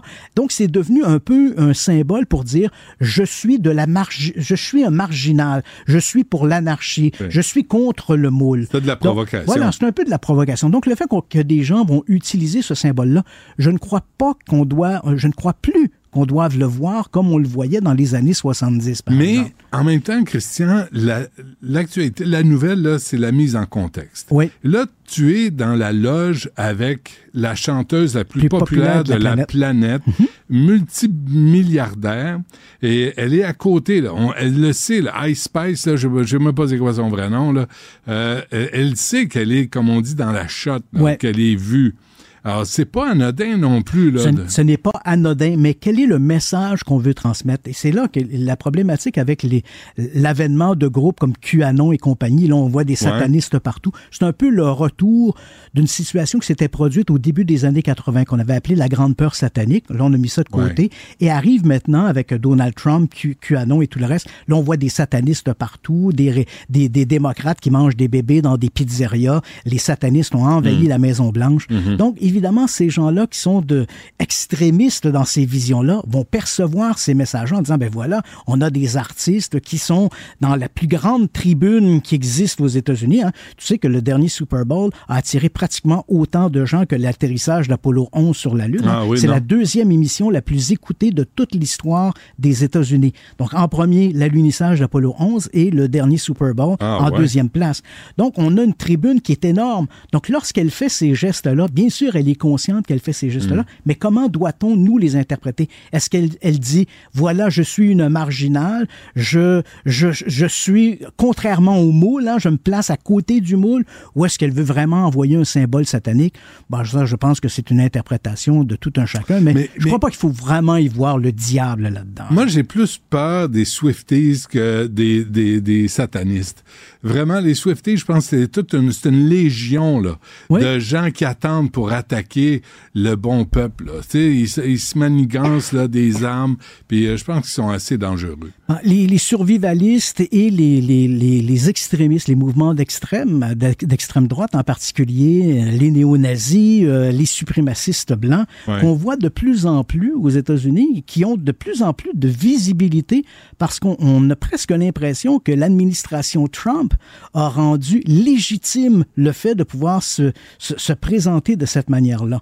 Alors que j'imagine qu'il y, a, il y a 10 ou 15 ans, des gens se seraient présentés comme des suprémacistes blancs et immédiatement ils auraient été mis à, ils auraient été mis à l'index ou à l'index, pardon. Aujourd'hui, on les voit hmm. et on ne, on ne s'insurge plus de les voir. Ah ben voilà, ce sont des suprémacistes blancs, ce sont des néo-nazis et ça c'est ça c'est plus inquiétant. Je sais pas si tu as vu tous les articles. Moi ce matin, je suis allé voir sur Taylor Swift, ça m'intéresse pas là, mais euh, mais il y a plusieurs accusations euh, de, de sorcières, puis de, tu sais, on, on, dit que, tu sais, ces spectacles ou ces chansons font référence à la sorcellerie, puis là, tu dis, vraiment? C'est amusant que tu dises ça, Benoît, parce que il faut, dans, quand on regarde dans l'histoire de la musique, il y a à, travers, je dirais, les 30 ou 40 dernières années, on a regardé un peu les groupes musicaux et à toutes les époques, on a trouvé des éléments comme ça. On disait, ben voilà, euh, tel artiste fait tel ou tel truc. Euh, si on penche par exemple aux pochettes des albums de Led Zeppelin, il y a mhm. toutes sortes de symboles un peu occultes.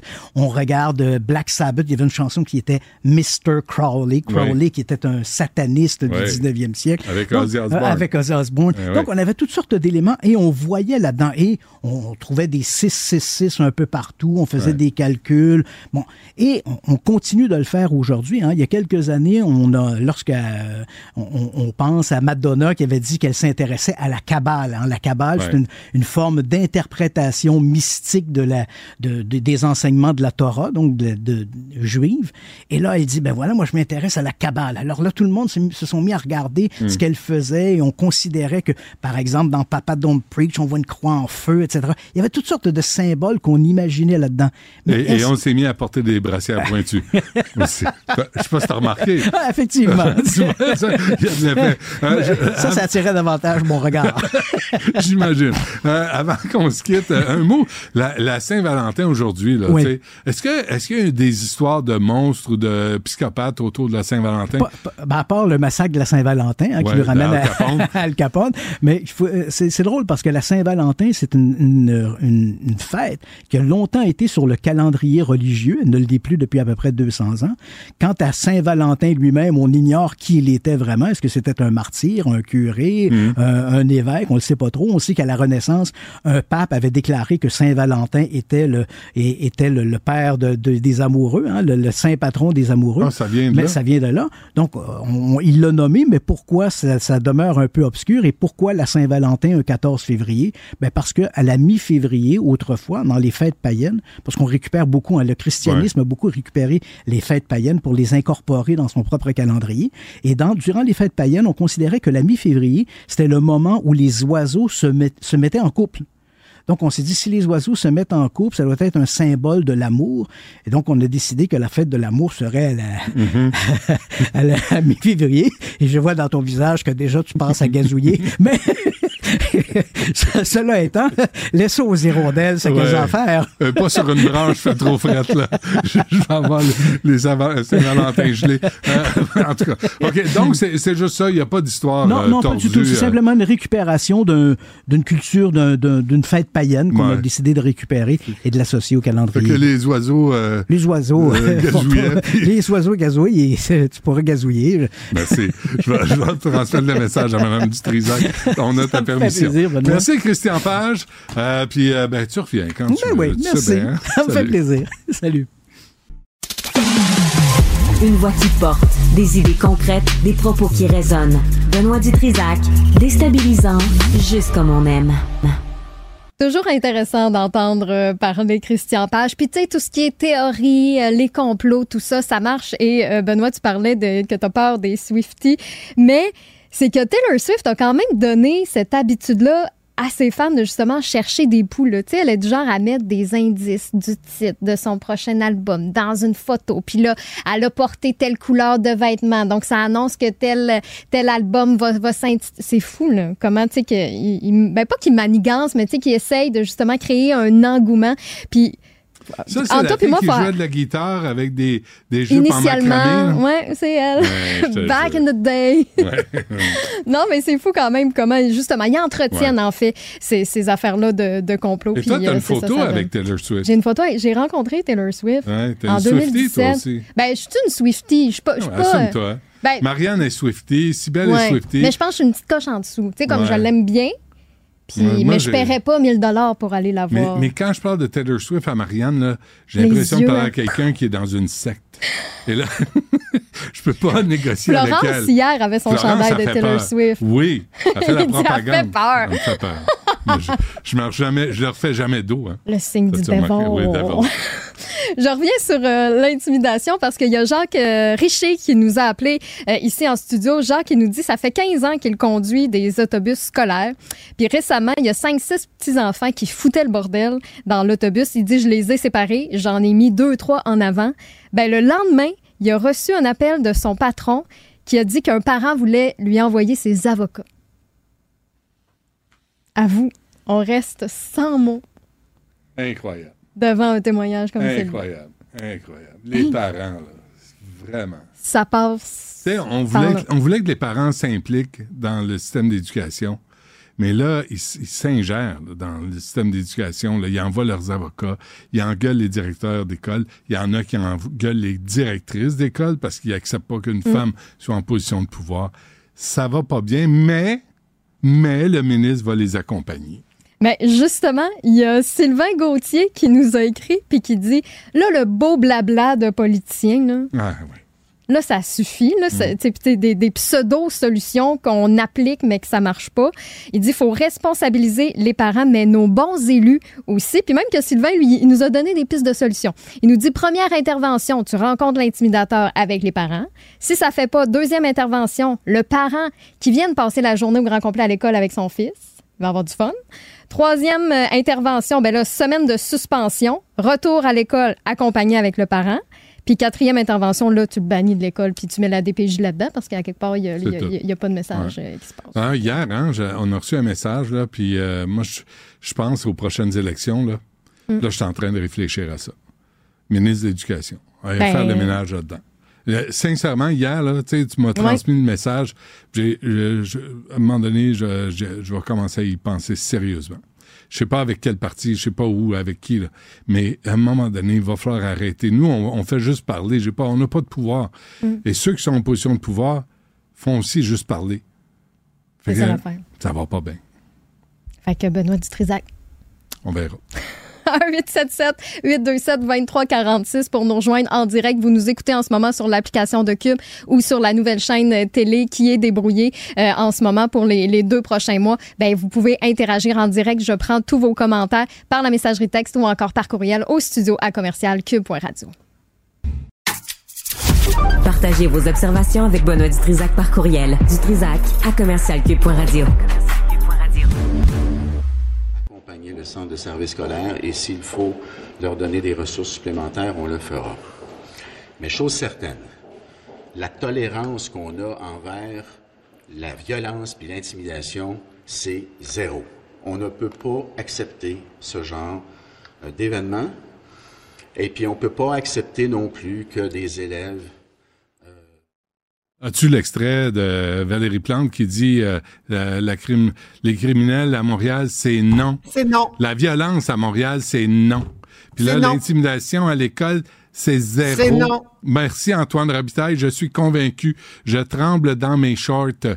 Le ministre va accompagner les centres de services pour mettre fin à l'intimidation dans les écoles. Antoine, euh, s'il nous restait plus de cheveux, on pourrait s'en arracher sur la tête.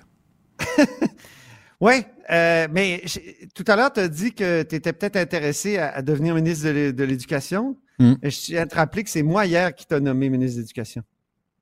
À la fin de la chronique. Tu, me joues dans la tête, Robitaille. C'est pas bon, c'est pas sain, ça. Tu lances des affaires, puis là, je les enregistre sans vraiment les comprendre, parce que je trouve cabochon. Puis là, à un moment donné, je fais « Oh, il me semble que c'est une idée, que c'est la tienne. » On va, on reviendra là-dessus. Il faut être des. Si on est des spectateurs engagés, il faut comprendre que c'est des phénomènes qui ont tellement de, comment dire de ramifications puis de sources de causes que c'est pas facile pour le ministre non plus euh, d'agir. Il faut essayer de se mettre à sa place aussi. Et euh, agir? Comment agir? Accompagner. Euh, Antoine, c'est pas agir ça. et, il y a pire que Drainville ce matin. Suzanne Roy, ministre euh, de la Famille, pourtant responsable de l'intimidation, responsable de la coordination du plan d'action, t'imagines? Elle, elle, dans le couloir tout à l'heure, je, lui demande, vous, vous êtes responsable de l'intimidation, euh, qu'est-ce que vous allez faire? Ah, je commente pas euh, les cas. après ça, ben écoutez, ça prouve qu'il y a beaucoup de travail à faire. Là, j'ai dit, j'aimerais ça Là, elle est partie. Là, j'ai demandé à, son attaché de presse, avez-vous une réaction écrite? Et je l'ai reçue, je peux te la lire. L'intimidation, où que ce soit, ne doit pas être tolérée, Benoît, OK? C'est non. Euh, le plan d'action concerté vise d'ailleurs à sensibiliser la population à ce sujet. Les récents événements sont la preuve qu'il reste encore du travail à faire. Moi, je trouve plutôt que les récents événements, sans dire que le geste du père était acceptable ou qu'il était légitime, ça prouve peut-être que le plan d'action ne fonctionne pas. Non, parce que ça a amené ce père-là à agir de cette façon-là parce qu'il a été abandonné, lui et ses garçons. Ces deux garçons se sont fait écœurer et bardasser et intimider et battre par un petit baveux, une petite crapuche. Je vais faire, je vais faire attention. Ben, il y avait une, il y avait une Ils sont une gang, là. Il y a un leader là-dedans. Puis le leader est identifié. Mais si le bonheur, si le père est rendu à ce point-là, faut peut-être comprendre ce par quoi il est passé avant d'être, euh, d'être exaspéré au point d'en pogner un par le collet. Oui, en tout cas, faut se poser la question. Faut peut-être pas affirmer tout de suite que c'est parce qu'on l'a abandonné, parce que tu sais, euh, je me souviens à, New York dans les années 80, il y a des gens qui se faisaient dans le métro euh, justice à eux-mêmes. Puis euh, il y en a qui disaient ben bon, c'est la police qui nous a abandonnés. C'est quand même une spirale dangereuse que d'admettre que, tu de l'affirmer. On, parle, pas de la même affaire. Là, là hier, est-ce que tous les parents demain vont débarquer, tu sais, dans les cours d'école pour aller donner une volée à, ceux qui intimident leurs enfants? Ça, faut faire attention aussi à ça. Moi, je pense qu'il mais j'avais une mère hier, Antoine, qui m'a parlé, qui m'a dit on a contacté la direction de l'école. Puis la direction de l'école est assise sur ses mains. Et là, il y, a une, enseignante qui nous a écrit qui a dit si un directeur d'école expulse trop d'élèves de son, il, y aura une tâche à son dossier. Alors là, c'est bien plus, il y a des ramifications à cette intimidation-là dans la carrière de gens qui veulent pas de trouble, qui veulent juste mm. petit train va loin faut, faut, faut le comprendre. La mère, on l'écoute ensemble, Antoine. Ben, écoutez, ma plus vieille, elle, est, pour cette gang-là, elle est trop grosse pour se faire intimider. Mais mes deux plus jeunes, eux autres, ils ont vécu le cauchemar. Puis encore là, ma plus jeune, qui a 13 ans, frôle les murs présentement quand elle les croise parce qu'elle a peur. Quand vous parlez de cauchemar, là, vous parlez de quoi au juste? Euh, écoute, des, des, Écoute, euh, en fait, ils, se sont fait menacer, ils se sont fait écœurer, ils se sont fait rire d'elle, ils se sont fait demander des photos. Euh, par qui? par ces jeunes-là. le jeune en question qu'on voit sur la vidéo, là, qui, se fait présenter vers le papa, là, ben, en fait, c'est ce jeune-là en, question qui a fait ça. OK. on le sait, c'est qui. On le sait, c'est qui. Est-ce qu'ils ont été rencontrés? Est-ce que les parents ont été rencontrés? Est-ce que Drainville a été les rencontrer à cette école-là? Je sais qu'il est bien Ce qui est incroyable, c'est qu'en point de presse, le ministre, il nous dit, j'ai posé des questions au centre de service, j'attends les réponses. C'est quoi? On a le centre de service a donné. Antoine. Écoute ça, Antoine. Le centre de service a donné des entrevues, euh, ah. dont, euh, mais il a pas, ils n'ont pas informé le ministre? À 13 ans, Marois Risky a des informations de ce centre de service de Samar. Ouais. Euh, on a les chiffres depuis cinq ans des cas de violence, d'intimidation, et euh, c'est pas des cas isolés. Il y en a ben non, de plus Ils sont rendus à 315, je pense, c'est ça? Ben, 296. Signalement retenu de violence 296 en 2021-2022. Signalement retenu d'intimidation 447. Euh, Et là, hmm. d'année en année, ça augmente. C'est parce que là, le problème n'est pas, il est, pas réglé de toute évidence. Oui, mais ça augmente pourquoi? C'est ça. Il y a l'effet des réseaux sociaux. Donc, tu sais, hier, tu n'étais pas d'accord avec ça, mais moi, je te dis, confisquer des téléphones cellulaires, déjà bannir les écrans, mais je pense qu'il faudrait bannir euh, les, téléphones cellulaires de l'école en entier. Euh, puis là, ceux qui me trouveraient là, euh, sachez que les enfants des grandes firmes de technologie de San Francisco vont tous à une école Waldorf où c'est une école débranchée, il n'y a pas d'écran. Hein? Non, eux autres, ils savaient, là, tu sais. les gens, les enfants des, des parents de Google puis d'Apple puis tout ça, ils vont dans une école où c'est débranché. Euh, donc, je te dis, il y, a des effets, il y a des effets des, écrans, il y a des effets aussi du manque d'activité sportive. Moi, je suis certain de ça. on le voit. Dans, il, y a des, il y a des éléments objectifs, là, il y a des mesures objectives, par exemple, du VO2 max. Le VO2 max des enfants des années 80 a été euh, évalué, donc c'est moi ça, euh, dans les années 80, puis il a été réévalué dans les années 2010, mais ça s'est effondré. Ça, ça veut dire qu'on fait pas battre le cœur assez. Donc, euh, toute cette énergie-là qui est pas dépensée, là, qui devrait être dépensée en sport, en compétition, en, de, toute de toutes sortes de manières, là, ben, mais, mais, mais et, pourquoi il n'allait pas dépenser cette énergie-là? Parce mais, que. Mais c'est pas une question d'énergie, là. Dès qu'ils se passent à la pause, ils sont sur leur téléphone. Non, mais c'est pas une question d'énergie, Antoine, là. C'est une question de, de, de cruauté. C'est une question de, de, d'intimidation, de, violence. Qu'est-ce qui ben, attise la cruauté? Quand tu regardes les réseaux sociaux, les batailles, il y en a plein, là, puis il y a des exemples, là. Puis même, il y a des exemples de masculinité euh, douteuse, là, avec des gars qui disent, tu sais, dans la vie, c'est ça qu'il faut faire, qu'il faut se battre, faire des gros comme ça, on se prouve. Ouais, ouais. et ça, ça, ça aide pas, moi, je pense. Ça. OK.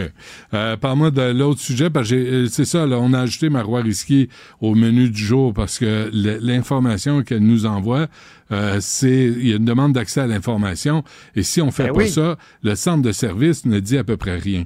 Euh, un mot sur euh, cette chicane entre encore Québec solidaire et le Parti québécois. Ben, je te dirais que je mettrais ça dans un ensemble, un thème que j'appellerais la, résurrection du, de la polarisation oui-non. C'est très surprenant ce qui est en train d'arriver. C'est peut-être prévisible, remarque. C'est que Denis Coderre, lui, il a donné une entrevue au journal, puis il a dit, moi, je veux lancer un grand mouvement. Non, merci en clin d'œil euh, au, mouvement euh, qui du nom des années euh, du référendum de 1980. Alors, et pourquoi? Parce qu'il y a une montée, selon lui, du, souverainisme. Le PSPP est en croissance. Et, donc, même tantôt, Monsef Déragi, en point de presse, nous a dit un mouvement pour l'indépendance. Et c'est vrai qu'il va falloir y réagir. Et là, hum. évidemment, là, Coder, lui, il, est ravi de ça.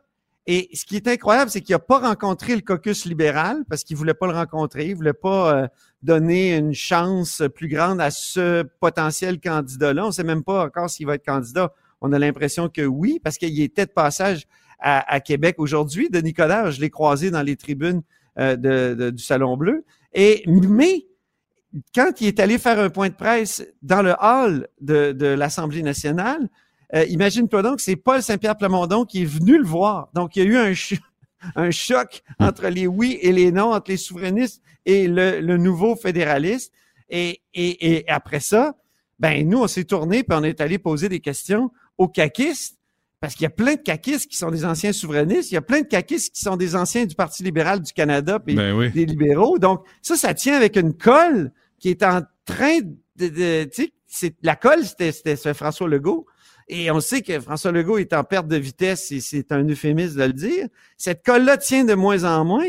Donc, on a l'impression que ben on pose des questions, puis euh, il y a un malaise à la coalition Avenir Québec. Ça, ça, ça met la coalition Avenir Québec devant un, dilemme qui n'ont pas envie de, de, de, devant lequel ils n'ont pas envie de se retrouver.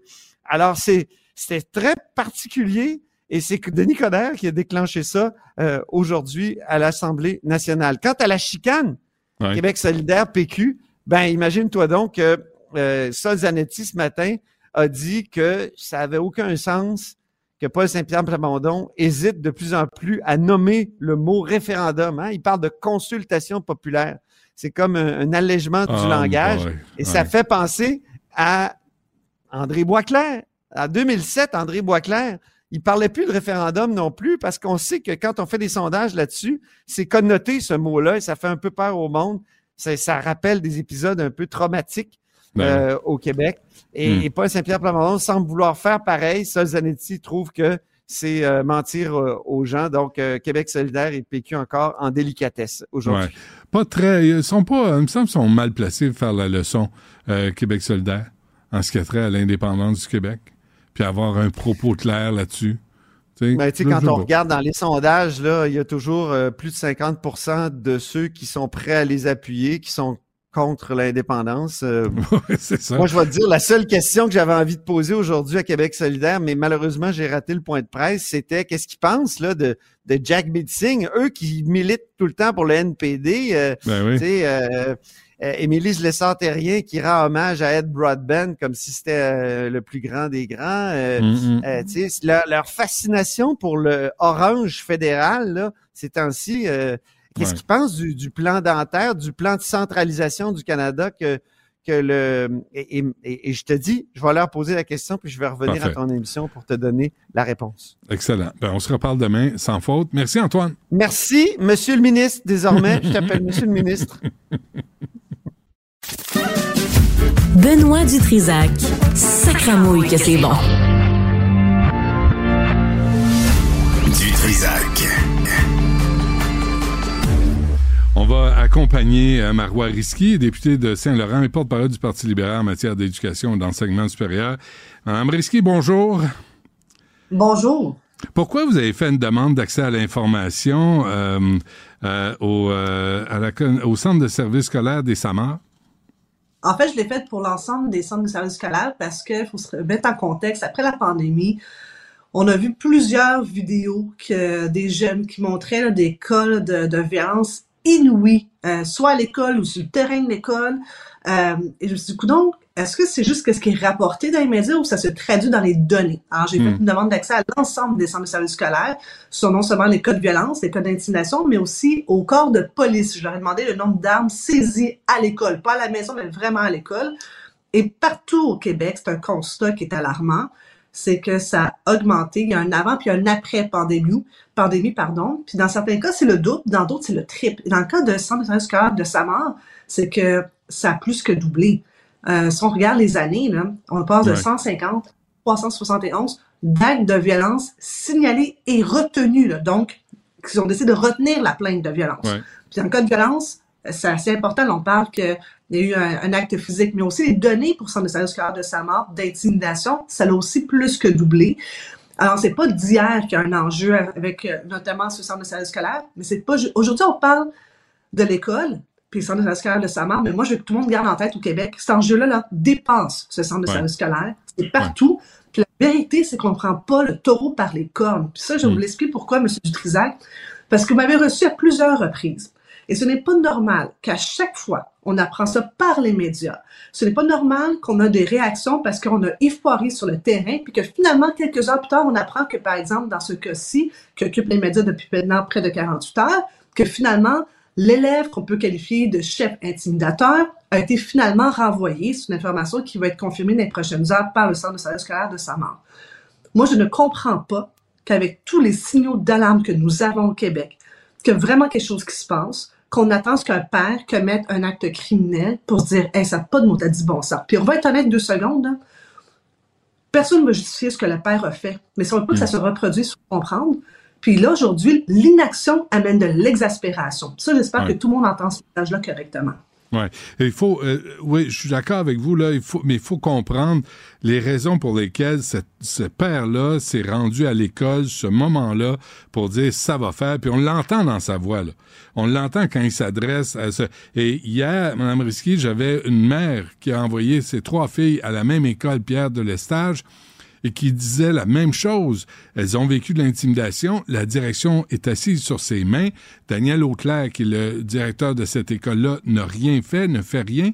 On a des témoignages de professeurs qui disent les directeurs d'école, directrices d'école ne veulent pas expulser des élèves de leurs écoles parce s'ils en expulsent trop, ils vont avoir une tâche à leur dossier. Ça veut dire qu'ils gèrent mal leur école. Alors tout est dans tout là aujourd'hui. Et pendant ce temps, la seule réponse qu'on a de Bernard Dréville, c'est on va accompagner le centre de service. Qu'est-ce que vous voulez entendre, vous? Moi, ce que je veux entendre, c'est le plan d'action français. En septembre dernier, la France a décidé d'en faire une priorité nationale et de s'attaquer aux harceleurs dans les écoles. Dans ce plan-là, il y a non seulement le ministre de l'Éducation, mais le ministre de la Sécurité publique et le ministre de la Justice. Et là, ils ont décidé de donner un coup de barre et de dire que ça devait être une responsabilité collective. Oui, il y a les parents, parce qu'il faut savoir, l'éducation, c'est à la maison. Nous, comme gouvernement, on est responsable de l'instruction, c'est-à-dire le transmissage du savoir. Transmission du savoir, pardon. Là-dedans, dans ce plan-là, on arrête de changer les écoles, les victimes. On regarde l'harceleur, on l'aide, on l'accompagne, mais il y a des sanctions réelles. Et en donné, c'est que si l'élève en question a un trop grand trouble de position, là, mais la vérité, c'est qu'il va pas rester dans la même école.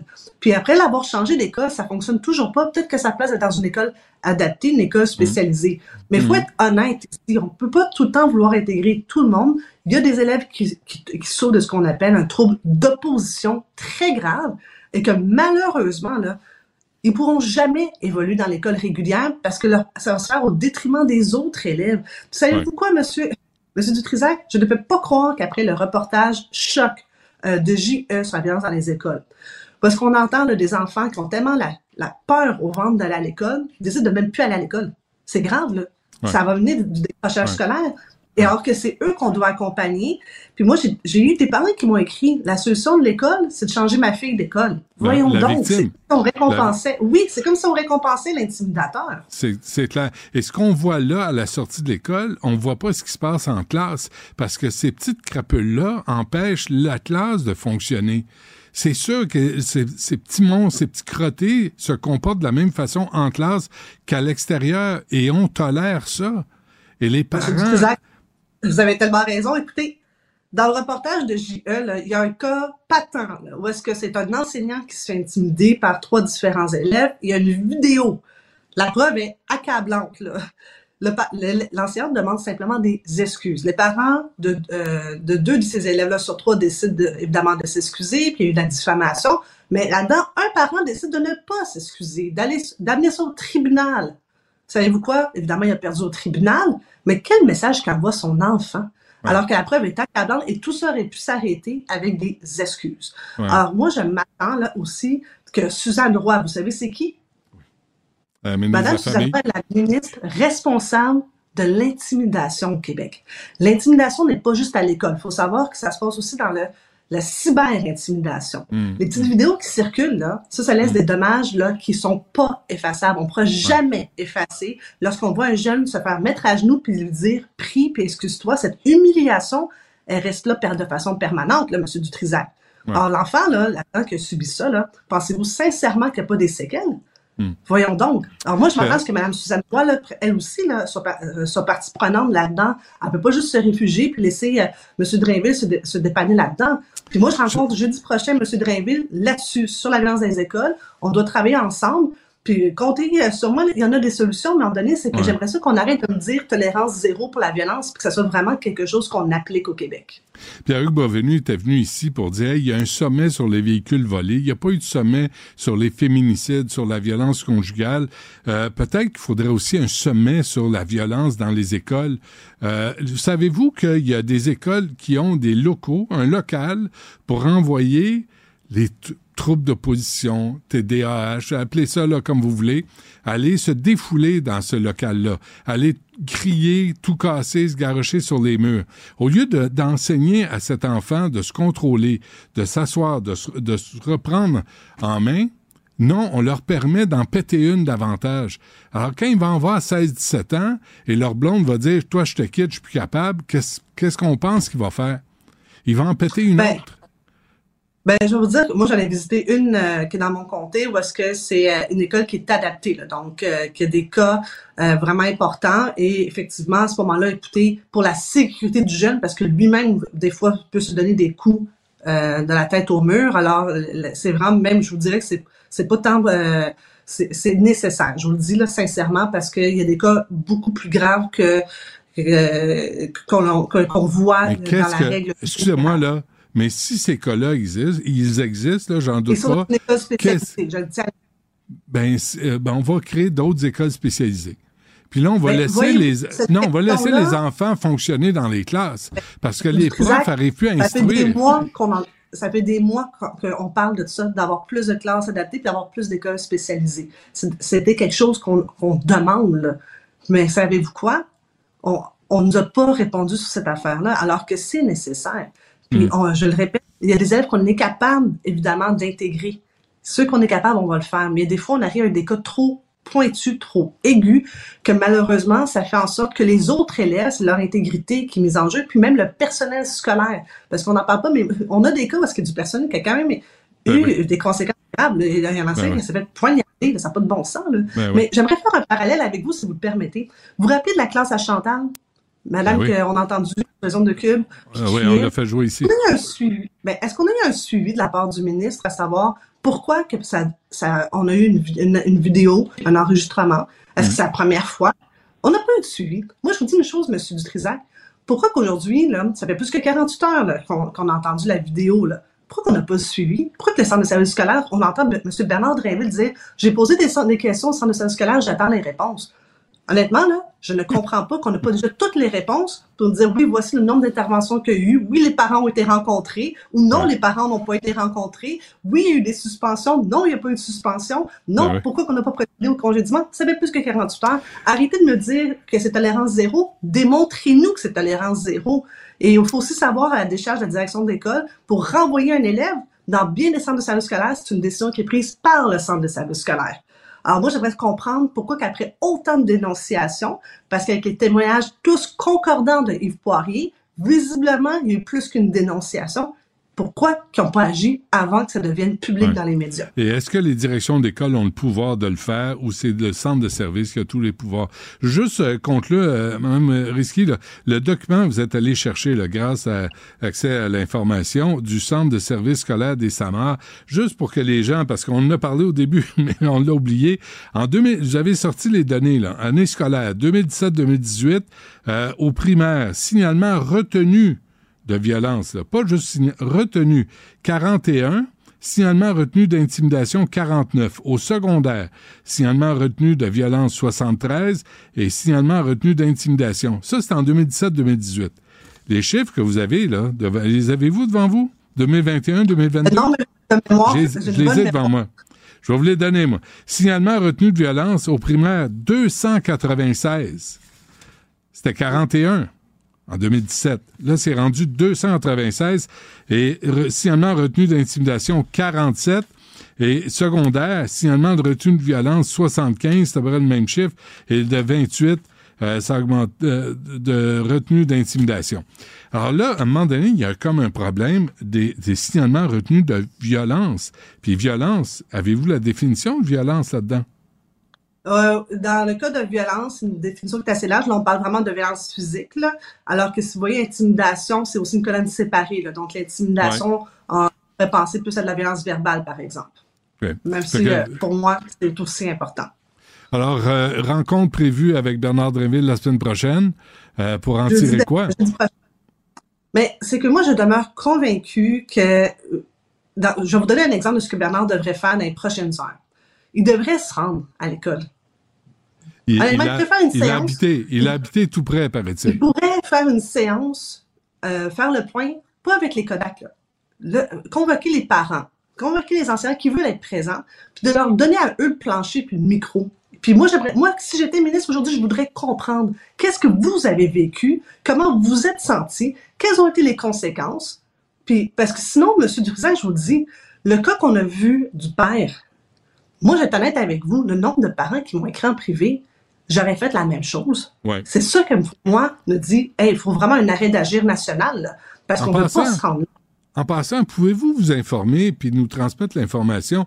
C'était quoi l'école secondaire? C'était Mont-Bruno, euh, sur la rive sud, où le garçon a été ben, mis à la rive sud, c'était pire que jamais. L'enfant des, euh, était à terre, recevait des coups, trois à genoux et pris. Et pris comme si sa vie était en jeu, là. Est-ce qu'on peut savoir ce qui s'est passé? Parce qu'on a rappelé la direction? Là, tout à coup, la direction ne veut pas parler. Centre de service, ils se cachent dans leur tiroir, puis le ministère, euh, il connaît rien. Fait est-ce qu'on peut, si vous avez les moyens, vous, d'obtenir une réponse de cette école secondaire-là, de la direction, qu'est-ce qui s'est passé avec les victimes? Qu'est-ce qui s'est passé avec l'agresseur? Est-ce que les parents ont été rencontrés? Est-ce que l'agresseur est dans la même classe que la victime? Est-ce qu'il a été expulsé? Est-ce qu'on peut faire le suivi de ces événements-là? Parce que là, ça éclate dans les médias, mais il n'y a, jamais de, a jamais de conclusion. Exactement. Mais écoutez, je vais faire moi-même le suivi, mais des fois, j'ai l'impression que Yves Poirier est plus rapide que nous tous. non, mais il ne laisse pas rentrer sur le terrain. Là, là c'est ce qui arrive. Fait que vous, euh, vous êtes à l'Assemblée nationale, si vous avez le temps, parce que Bernard Drinville, ça n'a pas l'air l'intéresser fort fort, mais effectivement, vous avez une bonne idée, il devrait se rendre sur place, entendre les parents, entendre les élèves, puis faire le point et... Et, le personnel. Et mettre des directives, et aussi le personnel. N'oubliez pas que le nombre de personnels scolaires qui ont reçu euh, une indemnité de la CNESST a doublé. Ce n'est pas rien. Marois Risquier du Parti libéral du Québec. Merci. À la prochaine. Merci à vous. Bonne émission. Rejoignez Benoît Dutrisac en temps réel par courriel. Dutrisac à commercialcube.radio. C'est un autre sujet qu'on oublie euh, dans les médias, mais sur lequel il faut revenir. Dimanche dernier, euh, à Montréal, s'est tenue une manifestation pro-palestinienne, pro-Hamas, devant le musée de l'Holocauste de Montréal, devant le musée de l'Holocauste à Montréal. Pouvez-vous croire ça? L'Holocauste, ça vous dit quelque chose? 6 millions de personnes, de personnes juives qui ont été tuées par le régime nazi? Alors, on va manifester devant le musée de l'Holocauste. Avec nous, Anthony Housefather, qui est député du Parti libéral du Canada dans Mont-Royal, président du groupe interparlementaire Canada-Israël. Monsieur Housefather, bonjour. Bonjour, Monsieur Dutrisac. C'est quoi le message quand on va manifester pro-Hamas, euh, pro-Palestine devant le musée de l'Holocauste à Montréal? Mais euh, ça, c'était un place qui euh, aurait pas dû avoir une manifestation. Euh, c'est c'est complètement inacceptable parce que euh, ça n'a rien à faire avec l'État d'Israël, ça n'a rien à faire avec des acteurs gouvernementaux. Vous pourriez manifester devant un édifice gouvernemental, vous pourriez manifester devant l'ambassade d'Israël ou le consulat d'Israël, mais pas hmm. devant un, un, édifice parce que la communauté juive est là. Ça, c'est rien à faire avec ce qui arrive en Israël. Mais le message aussi, là, les 6 millions de Juifs qui ont été tués par le régime nazi, il me semble, il, me semble, on peut faire appel à un minimum de respect. Mais je suis tout à fait d'accord, mais tout à travers le pays, vous avez des manifestations devant les entreprises qui sont euh, où le propriétaire est juif. Vous avez eu la manifestation devant l'hôpital Mount Sinai à Toronto qui est battu par la communauté juive et financé par la communauté juive, mais servent tout le monde, comme l'hôpital à, Montréal, l'hôpital général mm. juif. Et, et, et, en effet, c'est complètement inapproprié. C'est, c'est de dire que on manifeste pour quelque chose dans le Moyen-Orient, on veut la paix, parfait, mais mais de dire que la communauté juive au Canada est, est, est, responsable et tu vas manifester devant cet édifice, c'est, c'est, c'est antisémite, c'est, c'est ridicule. Oui, euh, et pendant, mais votre gouvernement, vous êtes au gouvernement, M. Alsfather, vous êtes au gouvernement, le gouvernement Trudeau. Euh, bon, il a dénoncé, euh, Doug Ford l'a dénoncé, Olivia Chow, euh, l'ancienne épouse de Jack Layton du NPD, a dénoncé, mais euh, on dénonce du bout des lèvres. Je suis tout à fait d'accord. nous avons un code criminel. Nous avons même euh, fait un changement au code criminel en 2021 avec toutes les personnes anti-vax pour protéger les hôpitaux, pour protéger les médecins et infirmières et les patients d'entrée, d'avoir accès aux hôpitaux. Et le police de Toronto, le police de Montréal, tous ces différentes polices municipaux devraient exercer leur droit euh, de d'utiliser le code criminel quand c'est approprié. Et euh, je crois qu'il devrait avoir une indication par tous les procureurs provinciaux, euh, que, c'est important et que tous les polices devraient faire leur job euh, dans, ce point-là. Euh, vous avez la représentante spéciale du Canada contre l'islamophobie qui ne dénonce jamais ces manifestations, jamais. C'est complètement aberrant. Est-ce que c'est une erreur de votre patron de l'avoir nommé Mme El Gawabi à ce poste-là? Tout ce que je peux vous dire, c'est que nous avons Madame Lyons qui fait un bon job comme, euh, comme, comme, la personne qui est responsable pour la communauté juive. Um, elle, a, elle a rencontré les chefs de police de presque partout au pays. Et j'étais très déçu par le tweet, le gazouille que Madame euh, Alogawi a, fait hier euh, face à ce qui s'était produit devant euh, l'hôpital Mount Sinai à Toronto. Parce que, parce que le, le, premier ministre a dit clairement que c'était antisémite et euh, elle, elle a questionné que c'était antisémite. Oui. Est-ce que, est-ce que vraiment, là, vous ressentez, puis je, je, connais la réponse à cette question, M. Housefather, je la pose pour vous entendre, mais est-ce que vous ressentez à travers le Canada cette, cette peur, cette peur, cette crainte, que ce soit dans les écoles, dans les universités, euh, dans la rue, est-ce que la communauté juive a peur de ce qui se passe présentement? Tout à fait. Euh, je dois vous dire que nous sommes une communauté qui est fort, mais nous sommes une communauté qui qui voit qu'est-ce qui se passe. Nous, voyons ces manifestations, nous voyons qu'est-ce qui s'est arrivé à les écoles juives à Montréal, nous voyons les Molotov cocktails qui sont lancés sur des édifices. Et oui, les, les, les parents sont peur d'envoyer leurs enfants à l'école, sont peur d'avoir des symboles visibles juifs et certainement les étudiants à l'université sont, sont peur il y a beaucoup, beaucoup qui m'ont contacté. Euh, et, et, à la fin du jour, ça, c'est la première fois de ma vie, Monsieur Dutrisac, que j'ai entendu les gens de la communauté juive ici qui parle de déménager à l'États-Unis ou déménager en Israël. Euh, jamais de ma vie est-ce que j'ai, c'était arrivé en France, mais j'ai jamais vu ça à Montréal, au Canada. Hmm. À, quoi vous euh, attribuez ça? Je crois que c'est un manque de leadership de tous les gouvernements.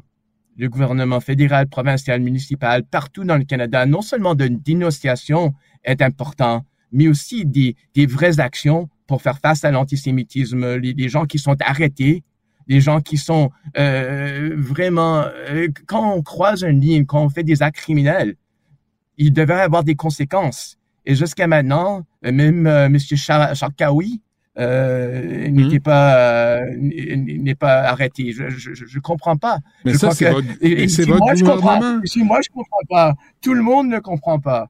Mais c'est votre gouvernement qui a allégé les peines sans arrêt depuis 2015. C'est votre gouvernement qui est flammou devant la criminalité. C'est votre gouvernement, M. Housefather, c'est votre patron qui a créé cette situation-là où il n'y a pas de conséquences aux gestes posés, aux gestes criminels qui sont posés.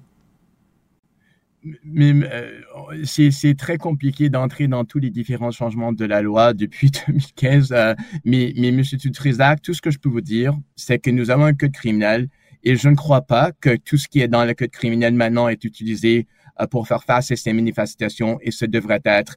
Et, mm. euh, et, et, je suis très sensible à l'idée que les gens qui, qui, qui causent des crimes devraient avoir des conséquences.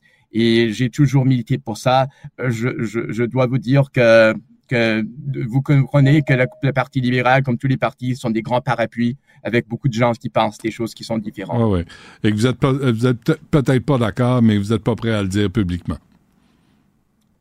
Mais, mais, tout ce que je peux vous dire, c'est, je crois que je suis très d'accord avec vous qu'il devrait avoir des conséquences, que devrait, que, que, le code criminel qui est là actuellement, ces gens-là, euh, il y a plusieurs sanctions qui peuvent, qui, qui peuvent être utilisées Dernière affaire, euh, M. Housefather. Il y a des gens là, qui nous écoutent là, et qui disent encore une fois la communauté juive joue à la victime. Vous jouez toujours victime, vous êtes toujours des victimes. Qu'est-ce que vous leur répondez? Je n'ai aucun, euh, aucun désir d'être une victime. Je ne me sens pas comme une victime. Je hmm. suis québécois, canadien, montréalais. Je suis quelqu'un qui, qui, qui se sent très à l'aise dans mon pays, mais je n'aime pas le fait qu'il y a des gens qui attaquent des gens parce qu'ils sont d'une religion ou une autre. Et ce serait le même, et j'espère que je ferai la même chose, de défendre toutes les autres communautés qui sont attaquées parce qu'ils sont d'une communauté ou une autre. C'est pas juste. Bon, euh, mais il n'y aura pas de suivi. Là. La manifestation a eu lieu devant le musée de l'Holocauste. Manifestation euh, à Toronto devant l'hôpital Mount Sinai. Euh, mais les gens sont grimpés dans les vitres. Les docteurs, le personnel de la santé de l'hôpital ont dénoncé ces manifestations-là, mais pas de suivi, pas de conséquences, rien. Euh, le, police de, Toronto a dit qu'ils vont maintenant faire une investigation. Euh, mais ah, ça sent que nous devrions avoir des présences de police qui sont beaucoup plus fortes à ces manifestations. Et euh, je crois encore que s'il y avait des conséquences, peut-être ces manifestations seront beaucoup moins fréquentes et beaucoup plus devant les, édifices gouvernementaux et pas les édifices de la communauté juive. Hmm. Est-ce qu'il devrait interdire ces manifestations? Mais nous avons un charte des droits et libertés au Québec et au Canada. Euh, je ne crois pas qu'on peut interdire des manifestations, mais, mais qu'est-ce qu'on peut dire, c'est qu'il y a des places où on devrait avoir des manifestations devant les, les places qui sont responsables et pas devant des, des, des, des résidences de, de, Mélanie Jolie et pas devant un hôpital. C'est, les, les, municipalités devraient avoir les droits de zonage, de dire vous pourriez manifester dans telle et telle place et mhm. pas nécessairement dans une zone résidentielle à minuit. Parce que ça devient de l'intimidation. Ce n'est plus que des manifestations, ça devient de l'intimidation. Et on ne veut pas ça. Tout à fait d'accord. Euh, Monsieur Alsfader, merci. Euh, bonne chance. Plaisir de vous voir, Monsieur Dutrisac. Au revoir. Philippe Richard Bertrand. Est-ce que quelqu'un qui calcule? Je capote. T'imagines combien ça coûte? Entrepreneur et chroniqueur passionné. Qu'est-ce que tu veux de plus? Philippe Richard Bertrand. Ça, c'est le fun. Une bonne nouvelle de la part de Philippe Richard Bertrand. Nous sommes les meilleurs au Canada. Phil, bonjour. Oui. Que 61 des faillites au Canada sont par des entreprises québécoises. Bravo. On est les meilleurs. On est les meilleurs. Non, mais, mais tu trouves pas que c'est épeurant? C'est épeurant. C'est épouvantable, oui, certain. Tu sais, déjà que la, statistique est sortie il y a à peu près 10 jours, il y a eu un bond, un, un gain de 41% sur toute l'année 2023 sur le nombre de faillites au Canada. C'est énorme, là. Hey, c'est, c'est pratiquement, tu sais, 50% de plus. On est proche de 50% là, de plus. Et de ce chiffre-là, 61% sont recensés au Québec. En tout cas, moi, je suis super on est moins bon. On est moins bon au Québec pour gérer de la business. Oui, mais en fait, Benoît, il y a plein de choses qui m'inquiètent. On est la province la plus taxée. On est la province où les projets, il y a le plus de dépassement de coûts. OK, au niveau du gouvernement. On est la province où, tu sais, c'est super simple. Tu passes en Ontario, là, l'asphalte arrête, l'asphalte est belle. Mm-hmm. Puis, il a été démontré dans la commission Charbonneau qu'un kilomètre d'asphalte avait un prix éhonté au Québec par rapport au reste, au reste du Canada. Tu sais, quand tu colles tout ça ensemble, Chris, on est-tu des sans-dessins? Tu sais, je, je sais pas, là, mais je pense, je, pense, je pense que c'est la question du jour. Chris, on est-tu des sans-dessins? Non, mais tu sais, excuse-moi, c'est vulgaire, puis je vais sûrement pas faire ça par ma mère, mais, mais Colin, moi, ça me décourage. Tu sais, il n'y a pas une journée où il n'y a pas une histoire de faillite.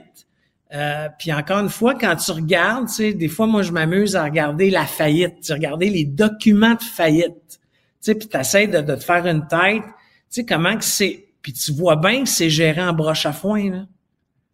Tu sais, c'est, c'est, ça se peut pas que ça fasse de l'argent. Tu sais, il y a des dossiers de faillite, là, le journal en sort une fois de temps en temps. Il y a, il y a, il y a, il y a un entrepreneur qui a été fier de dire, là, je le nommerai pas, là, mais qui a été fier de dire, ma business en 15 ans a jamais été profitable. Pourquoi tu es en affaires? Ben oui. Qu'est-ce que tu fais en affaires? Mais qu'est-ce qui provoque ça, là, soudainement? 61% des faillites au Canada sont au Québec? Ben, en fait, je, je vais généraliser, là, mais tu sais, on, a été abreuvé de subventions pendant la pandémie. On en a parlé souvent ensemble. Les salaires, les loyers, les prêts d'urgence. Tout ça a arrêté en 2022. Tu sais, donc là, on a coupé, euh, on a coupé l'eau. Puis là, en plus, on a décidé de, rappeler les prêts. Alors, tout ça fait que c'est tous les allègements qu'on a faits qui ont cette répercussion-là. Après ça, tu sais, que les banques perdent de l'argent, c'est pas le fun. On s'en convient, mais tu sais, à un milliard de profits par banque, je suis moins. Mais moi, ce qui m'inquiète, c'est l'argent qui est dû en impôts, c'est l'argent qui est dû en DAS, c'est l'argent parce que euh, ça, cet argent-là, que la, qui sont dans les états financiers, dans le bilan financier du gouvernement, en plus de la faillite des pertes d'emploi, les gens vont se retrouver sur le chômage pour un petit bout, euh, etc. Mais le gouvernement ne euh, sera pas capable de récupérer son argent. Mm, mm, mm. Puis hier, je te disais que le gouvernement avait 6,1 milliards de dollars de créances dans les entreprises.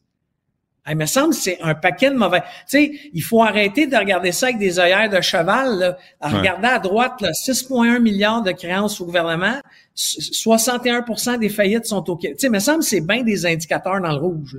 Que, euh, ouais, que les choses vont pas nécessairement très bien. Euh, il y, a, y, a, aussi cette question de l'alcool au volant. Euh, il y a des, on, veut imposer euh, des pénalités administratives là, pour, euh, pour les gens qui sont à 0,5. C'est pas pareil comme des accusations criminelles. Là. Non, c'est pas du tout. Ah, la loi fédérale, c'est 0,08. Ça, c'est une loi fédérale. Tous les autres provinces canadiennes ont fait une loi provinciale de type réglementaire à 0,05, ce qui veut dire que c'est une sanction un peu comme administrative. Mais ça peut venir, Benoît, avec une, avec euh, une, une, pénalité ou une amende de 2000 dollars. C'est beaucoup d'argent, là. Hmm. Mais c'est une sanction administrative. Tu as une amende de 2000 dollars puis tu payes ton permis pour X nombre de mois, d'années. Euh, ben, généralement, c'est des mois. Sauf que, sais-tu combien il y a d'éthylomètres en circulation au Québec? Combien? Donne un chiffre. Je sais pas. Combien? 25 000.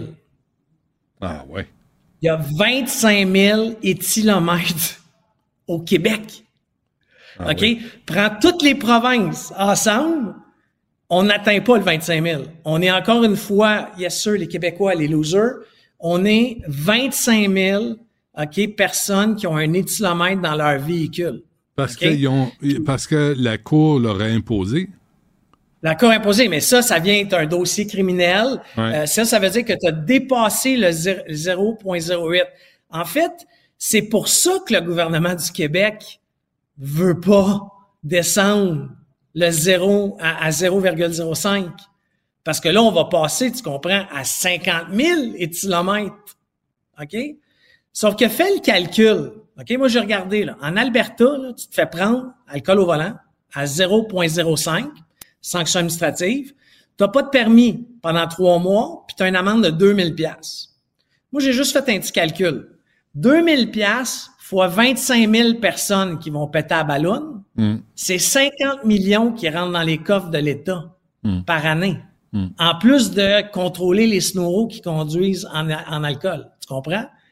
Mais tu sais, il y a une réflexion, mais c'est l'industrie de la restauration qui veut pas ça.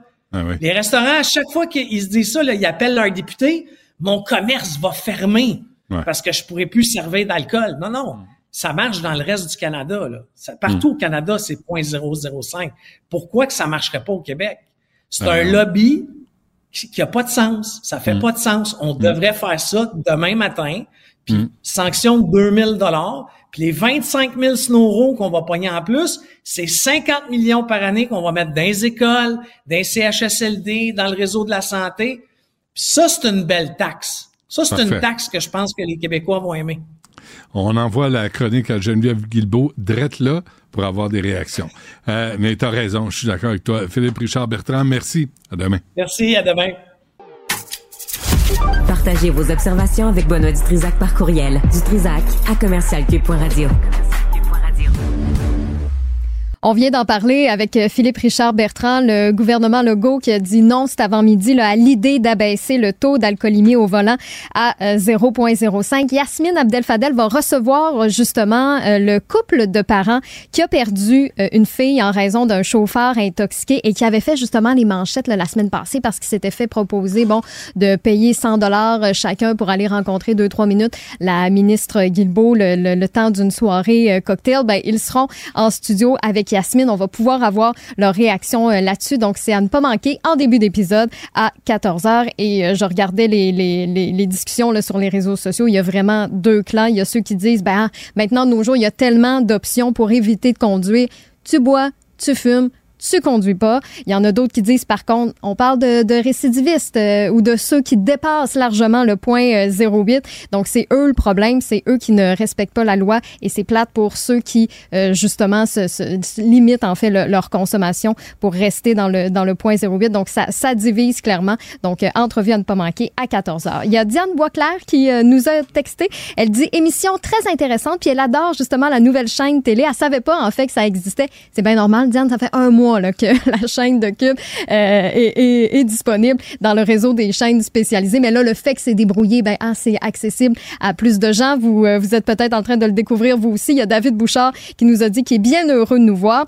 Donc, euh, depuis hier jusqu'au 11 avril, la chaîne est disponible aux abonnés de Vidéotron. Vous allez nous retrouver sur Elix au canal 70, le 651 si vous êtes avec Club Illico. Et pour les abonnés TELUS, c'est le poste 528. Et il y a Maurice aussi qui a pris le temps de nous écrire pour féliciter toute l'équipe de Cube de, de faire des bons épisodes comme aujourd'hui avec Benoît, de nous éclairer en fait sur ce qui se passe, de poser les bonnes questions. Donc c'est super gentil euh, Maurice d'avoir pris le temps. Si vous venez de vous joindre à nous, justement, vous pouvez réécouter euh, l'épisode d'aujourd'hui au cube.ca sur l'application euh, de Cube ou sur toutes les plateformes de balado diffusion. On est vraiment allé dans toutes les zones aujourd'hui. Oui, on a parlé d'actualité, mais on a aussi parlé de jouets sexuels en début d'épisode. Zone érogène. ah oui, zone érogène c'est bien mhm. dit ça. On a parlé de tous les sens.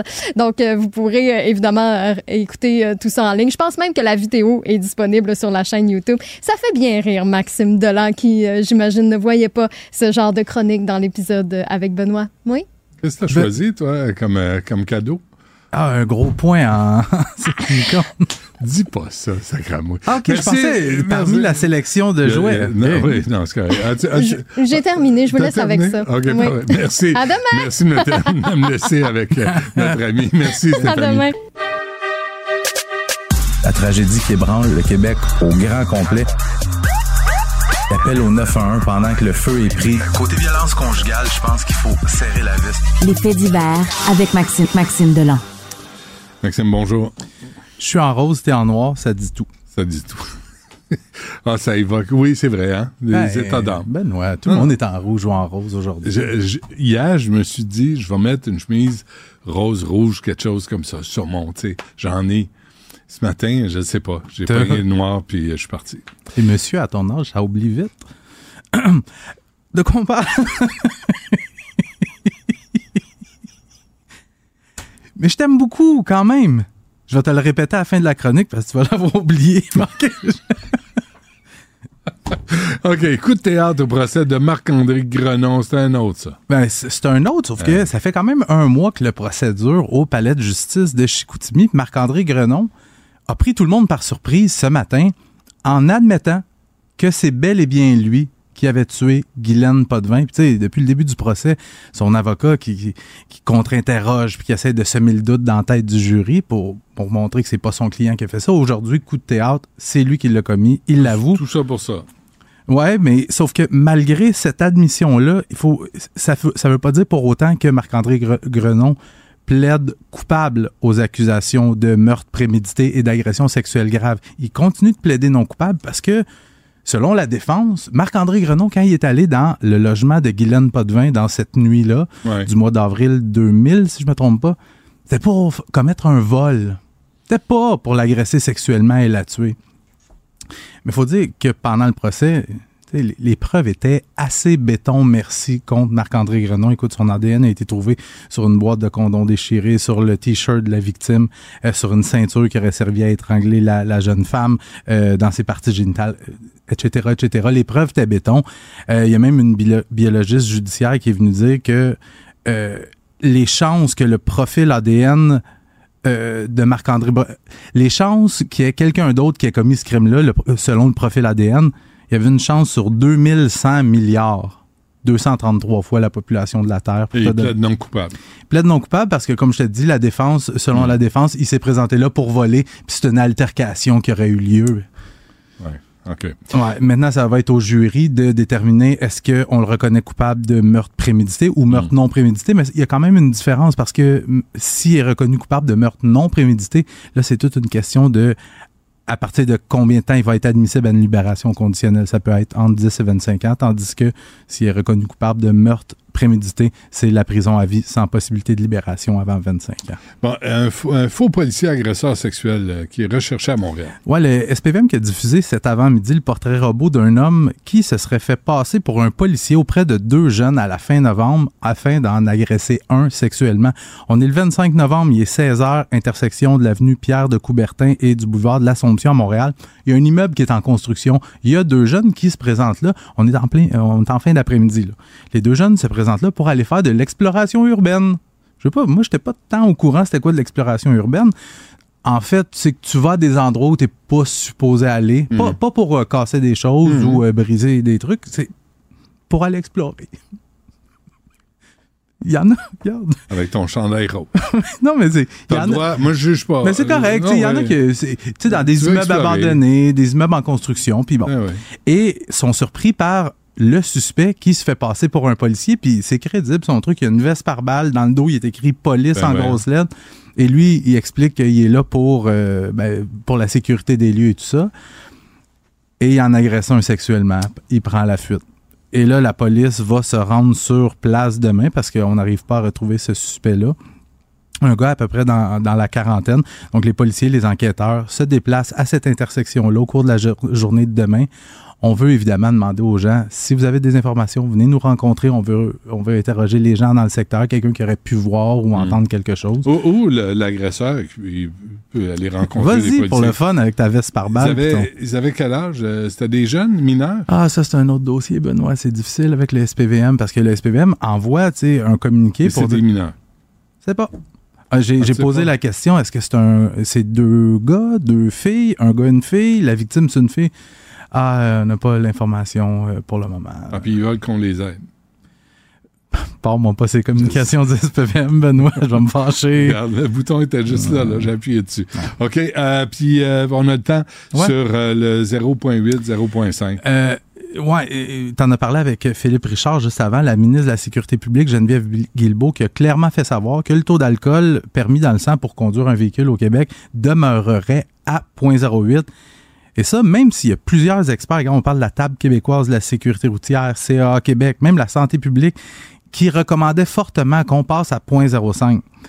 Est-ce que c'est un choix politique pour pas déplaire, par exemple, aux restaurateurs ou à la population? Je trouve, mm. ça se peut que ça soit ça, mais il y a quand même un sondage récent, un sondage léger, qui démontrait qu'il y avait 57% de la population québécoise qui était en faveur de la diminution du taux d'alcool de 0,08 à 0,05. Puis combien de fois combien de fois je suis venu à ton micro pour te parler des ravages de l'alcool au volant, puis la Sûreté du Québec le dit à chaque fois qu'on envoie un communiqué sur la sécurité routière. L'alcool au volant, la vitesse et la distraction, on parle de cellulaire au volant, mm. c'est les trois principales causes d'accidents mortels.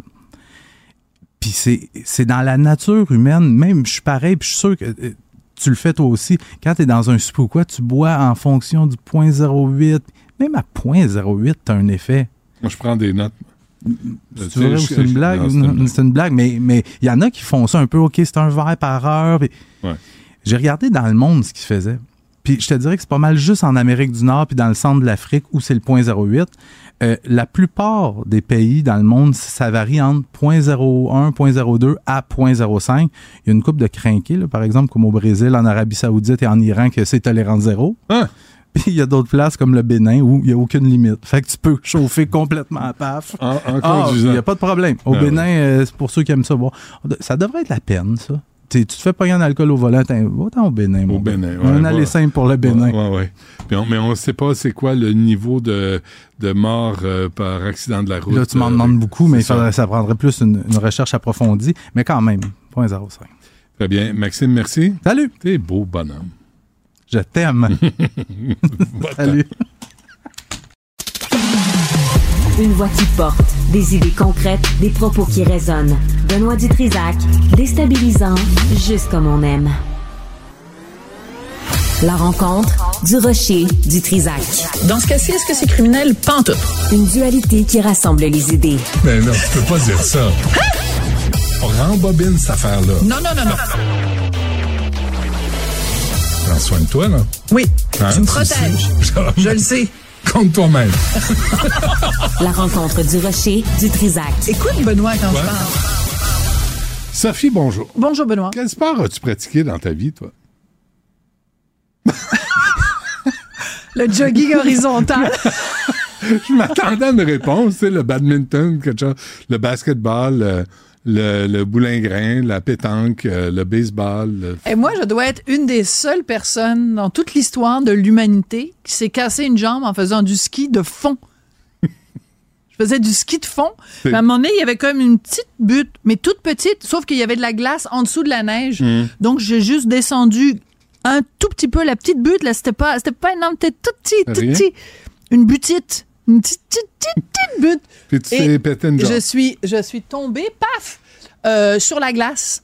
Et euh, c'est parce que mon, mon, mon, ski est comme resté coincé, puis ma jambe est partie de, de comme ça. ça. a fait scrunch.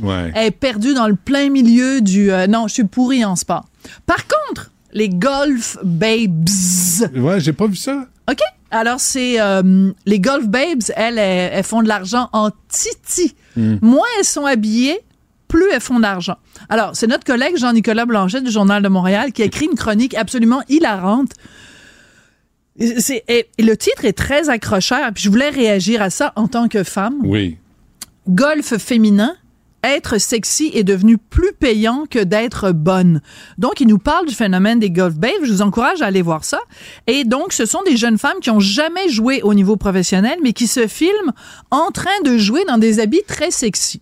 Alors, Évidemment, moi, je défends le droit des femmes de porter ce qu'elles veulent. Hein? Du moment qu'elles sont consentantes, que personne les force à s'habiller de telle ou telle façon. Il y a ici aucune ironie, aucune référence à quoi que ce soit d'aucune façon. Donc, je suis à la base pour la liberté des femmes de porter ce qu'elles veulent. Mm-hmm. Ce qui est problématique, oserais-je dire, dans ce cas-ci, c'est que ces jeunes femmes-là qui donc ne sont pas au niveau professionnel. Ce sont des, des golfettes, des golfetteuses, des schtroumpfettes du golf, OK? Des influenceuses du golf hmm. plus qu'autre chose. c'est que toi, tu es un commanditaire. Mettons, tu es une, une, compagnie, mettons, qui fait des bâtons de golf, des vêtements de golf, des peu importe. Mm-hmm. Tu fais du Gatorade, tu fais des boissons, peu importe. Mm-hmm. Toi, tu as une tarte publicitaire. Mm. On parle pas d'elle. Je fais pas de blague sur les tartes. Je dis, tu as une tarte publicitaire. Tu as un montant. Mettons que tu as un million de dollars à donner chaque année pour le domaine du golf. Tu dis, moi, c'est mon, mon budget golf. Ben, tu vas aller regarder ton investissement là où il va avoir le plus d'impact, donc le plus de répercussions, donc le plus de clics, le plus hmm. de vues, le hmm, plus de hmm. machin. Alors, tu as des champions. C'est ce que nous explique Jean-Nicolas en des termes hyper rigolos. Donc, ce qui nous explique, c'est qu'il y a d'excellentes joueuses sur le circuit professionnel qui, elles, ne se mettent pas toutes nues. Ben, Ou à moitié toutes. À moitié toutes nues. À moitié toutes nues. Ah, qui ne se dénudent pas, qui sont concentrées sur leur sport, qui ont mm. d'excellents résultats dans le sport. Elles mm-hmm. sont des professionnelles sérieuses, mais elles n'obtiennent pas le même nombre de clics, elles n'ont pas la même visibilité que les golf babes. Mm. Alors, les commanditaires se tournent de plus en plus vers les golf babes parce que sur Instagram, sur ceci, sur cela, elles ont des millions et des millions d'abonnés. Et le problème, c'est que quand vient le temps justement d'aller chercher ces commandites-là, dont les professionnels ont besoin, hmm. on en revient au titre de Jean-Nicolas, hmm. être sexy est devenu plus payant que d'être bonne. Et ce qui est évidemment, l'ironie, c'est que ça... Euh, le, le, coût de par trou, euh, est-ce qu'ils font des... Fais pas des, des jokes de tarte. Pas du tout. Fais pas des blagues de d'orifice. fais pas des blagues. De, fais rien de tout ça, s'il te plaît. Pas de boule, pas de S'il te plaît. J'ai pas rien ça. dit. La petite boule, les trous. fais pas de. Non mais. J'ai rien dit. T'as failli? Je l'ai pas fait. Ben, euh, tu fais bien de pas le faire. Et je suis innocent. Oui, comme toujours. Très innocent. De toute façon, toi, t'es un homme blanc de plus de 50 ans, t'es coupable de toute façon, Benoît. Oui, oui, oui, je sais. Excuse-moi, en plus, t'es hétéro. Fait que, hmm. En plus, t'es cisgenre. T'as tout contre toi, Benoît. Je sais. Ouais. Je suis chanceux d'avoir une job. Fais comme moi, là. Fais ça, là. Ah, je le fais ah, régulièrement. régulièrement. Bon, alors revenons à nos moutons, ou nos, plutôt nos petites moutonnettes. Bon, nos petites euh, brebis inoffensives. non, mais ma question est sérieuse. Est-ce qu'il est y a des scores pour euh, comparer la performance des, des golfetteuses? Oui, oui, mais tout ça, tout ça, vous irez voir l'article de Jean-Nicolas. Moi, je voulais prendre un pas de recul puis réfléchir à ça en tant que phénomène sociologique. Premièrement, premièrement, euh, dans tous les sports, tous les sports sans exception, la place des femmes, ça a pris du temps. Ça a pris du temps avant qu'on prenne au sérieux le sport féminin. Mm-hmm. Dans tous les la boxe, le golf, le football, le hockey, ça a pris des années avant que on dise hey tiens peut-être qu'on devrait regarder ça euh, une fille qui boxe tu sais Kim Clavel, tu sais. Ah elle a dit ça fait ça fait très peu d'années, je pense depuis 2017, c'est considéré comme une discipline euh, olympique mm, la boxe féminine, puis encore c'est seulement certaines catégories. Donc ça a pris énormément de temps. Rappelle-toi même, il y a euh, je pense dans les années 50 ou 60, corrigez-moi si je me trompe, que tu te souviens les marathons, les, les femmes ne pouvaient pas participer aux marathons parce qu'on disait que euh, c'était pas bon pour. Non, mais sérieusement, ben, que c'était pas bon pour l'appareil reproducteur des femmes. On interdisait aux femmes de participer au marathon. On vient de loin. Et euh, tu te souviens de cette histoire fameuse? Vient de loin. Moi, je dis on a évolué. Ben oui, mais on a évolué, mais ça a pris combien d'années ben, pour abattre le patriarcat dans le ah, sport? Ceci dit, sans aucune ironie. Tout ça pour dire que tu te rappelles donc de cette fameuse marathonienne qui s'était glissée dans un, dans un, parmi les coureurs et il avait fallu, il avait fallu qu'il la sorte physiquement du marathon mm. parce qu'elle n'avait pas le droit. Puis après, on a eu des femmes comme Joanne Garraud qui ont remporté des marathons. Bref, tout ça pour dire que dans le domaine du sport, les femmes, ça a pris du temps avant qu'on soit même présente. Puis là, maintenant, entre les femmes, on va faire une compétition selon toi, t'es cute, toi, la caméra t'aime un peu moins. Donc, déjà, on est en train de faire une discrimination entre les femmes. Et en plus, on est en train de dire, ben toi, même si t'es pas une professionnelle, on s'en fout, monte-nous tes lolos, ça va faire l'affaire. C'est un triste constat. Mais il n'y a pas de la place pour tout le monde. Ben, moi, je pense, je suis pas sûre que féminisme et capitalisme, les deux, sont capables d'être conjugués. Ouais. Soit-on juste que ces femmes-là en, tirent un profit. Ah ben un profit énorme. Non mais au moins c'est ça. Tu c'est un choix des femmes adultes. Elles font le ah, choix de. Elles font ce qu'elles veulent. Il y en a même qui ont ah. des comptes OnlyFans, c'est bien pour te dire. Pour, pour te dire qu'il y a de l'argent qui rentre. Scotling. Ah, J'essayerais ça, moi, ça marcherait pas. Money! Si on avait le droit de faire jouer de la musique, on ferait jouer Money de. Penses-tu? Euh, on va faire jouer la fin de cette émission parce que euh, Yasmine, bonjour, merci euh, Sophie, bonne émission à toi aussi. Hmm? Yasmine Abdel qui suit à l'instant.